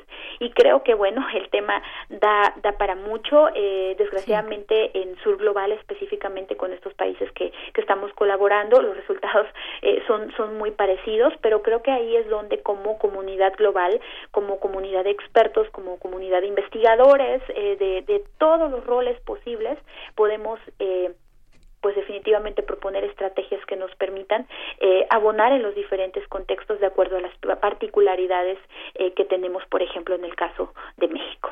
Claro, pues bueno, doctora Anabel Velázquez, directora general del proyecto MIA, eh, muchas gracias por conversar con nuestra audiencia. Les invitamos también a acercarse al sitio electrónico medicionmia.org mx ahí hay distintos eh, pues de los instrumentos los procesos resultados etcétera etcétera etcétera acerca de este proyecto pues agradecemos mucho esta conversación esta mañana Muchas gracias. No, muchas gracias a ustedes, Berenice Miguel Ángel, por la apertura. Quedamos a sus órdenes en la página web, en nuestras redes sociales y pues eh, recordemos, la educación es una responsabilidad compartida. Eso, eso. Muchísimas gracias, doctora Anabel Velázquez. Hasta pronto. Hasta luego, buen día, gracias. Y pues bueno, continuamos ya en los últimos momentos que nos quedan de primer movimiento para recomendarles que se acerquen a descargacultura.unam, ya que su imagen eh, pues está es, es, una nueva imagen es eh, un sitio renovado con, con mejor tecnología también este servicio de cultura para llevar eh, lleva y celebra 10 años y 2 millones de usuarios únicos para el proceso de renovación. Se toman en cuenta las experiencias y opiniones de todos nosotros de los usuarios de las personas que estamos consultando que estamos que queremos escuchar la cultura, las letras desde sus autores, descargacultura.unam, se dotó de eh, pues al sitio con características y componentes que lo hacen inclusivo para personas, por ejemplo, con que viven con alguna discapacidad. Y pues bueno, les invitamos a escuchar, a escuchar como un acto de libertad eh, y pues esto significa poner atención, prestar atención y quedarse eh, pues con esos sonidos, esos sonidos, la música, las noticias, opiniones, información. Es una forma de escuchar la que propone Descarga Cultura y pues bueno, pueden acercarse, acercarse a el sitio y vamos a escuchar Miguel Ángel precisamente de Descarga Cultura UNAM Amanecer de Rosario Castellanos y regresamos para despedir primer movimiento. Amanecer Rosario Castellanos. ¿Qué se hace a la hora de morir? ¿Se vuelve la cara a la pared? ¿Se agarra por los hombros al que está cerca y oye? ¿Se echa uno a correr como el que tiene las ropas incendiadas para alcanzar el fin? ¿Cuál es el rito de esta ceremonia? ¿Quién vela la agonía? ¿Quién estira la sábana? ¿Quién aparta el espejo sin empañar? Porque a esta hora Ya no hay madre y deudos. Ya no hay sollozo. Nada más que un silencio atroz. Todos son una faz atenta, incrédula de hombre de la otra orilla. Porque lo que sucede no es verdad.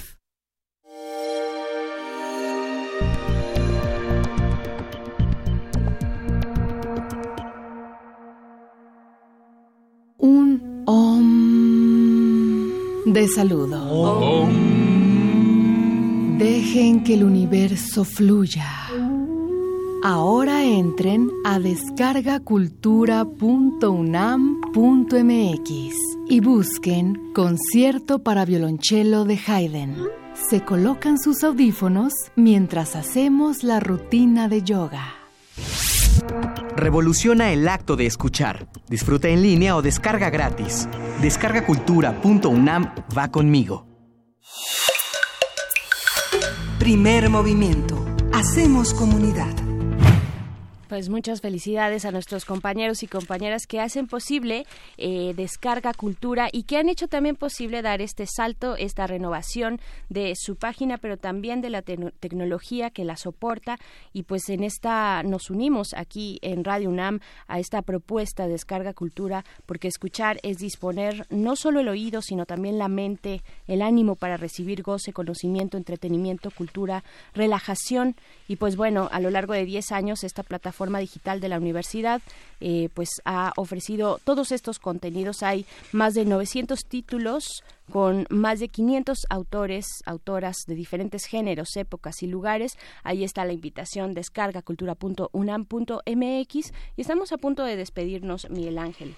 Sí, estamos a punto de despedirnos. Eh, recuerden que ha sido un programa interesante en términos de la migración, las múltiples migraciones. Ayer discutimos sobre la clínica de Defensoría de los Migrantes, eh, una clínica que se ha desarrollado en la Ibero y que publicamos en nuestras redes una guía práctica para seguir esta Defensoría de los migrantes que quieren quedarse a vivir en México, pero que los mecanismos migratorios se lo impiden. Fue una conversación muy interesante con Lorena Cano y bueno, vamos a tener, tuvimos esta mañana una ciudad teotihuacana llena de migraciones, una ciudad que parece que pierde el poder al calor de las protestas de los grupos que se avecinan que, se, que, que, son que son vecinos que se que se agolpan que se aglutinan alrededor de una gran metrópoli poderosa y que finalmente termina sirviéndoles a ellos. Y este mundo novohispano y que preludia a la conquista que Federico Navarrete expuso de una manera muy interesante. Vale la pena que consulten nuestro podcast y que sigan la línea de la migración, que es una de las líneas que tendrá este gobierno que enfrentar a lo largo de, los, de, estas próximas semanas y de este año, Berenice. Claro, y, hablando también de la situación ambiental en la que nos encontramos acá en la Ciudad de México, el ingeniero Hugo López, al que le mandamos un saludo, nos pues nos pone distintas eh, cuestiones sobre la mesa a considerar. Dice que eh, si bien antes no se había tomado en cuenta las partículas suspendidas, pues es momento y tampoco pues no es no es ninguna novedad su presencia ni tampoco es novedad los incendios. ¿Cuánto se requiere quemar para afectar nuestra cuenca atmosférica? Dice, eh, en fin, es una llamada, es para llamar la atención cómo hemos, nos hemos acomodado a vivir en estas condiciones. Y pues bueno, esa reflexión nos deja el ingeniero Hugo López. Muchísimas gracias. Los vamos a dejar con esto, Miguel Ángel sí, Nos encontramos el día de mañana. Estas partículas que se llaman PM2.5, consúltelo. Las partículas son un tamaño que permite que no entren a las vías profundas, sino que se expulsen mediante las mucosidades o la tos. Pues nos vemos. Nos escuchamos el día soy, soy un crunch, es lo que me voy a comer después del primer movimiento. Esto fue el primer movimiento. El mundo desde la universidad con algunos rábanos también. Tijuana, Tijuana, Tijuana no es la música con la que nos vamos a despedir y justamente transgresores de la ley.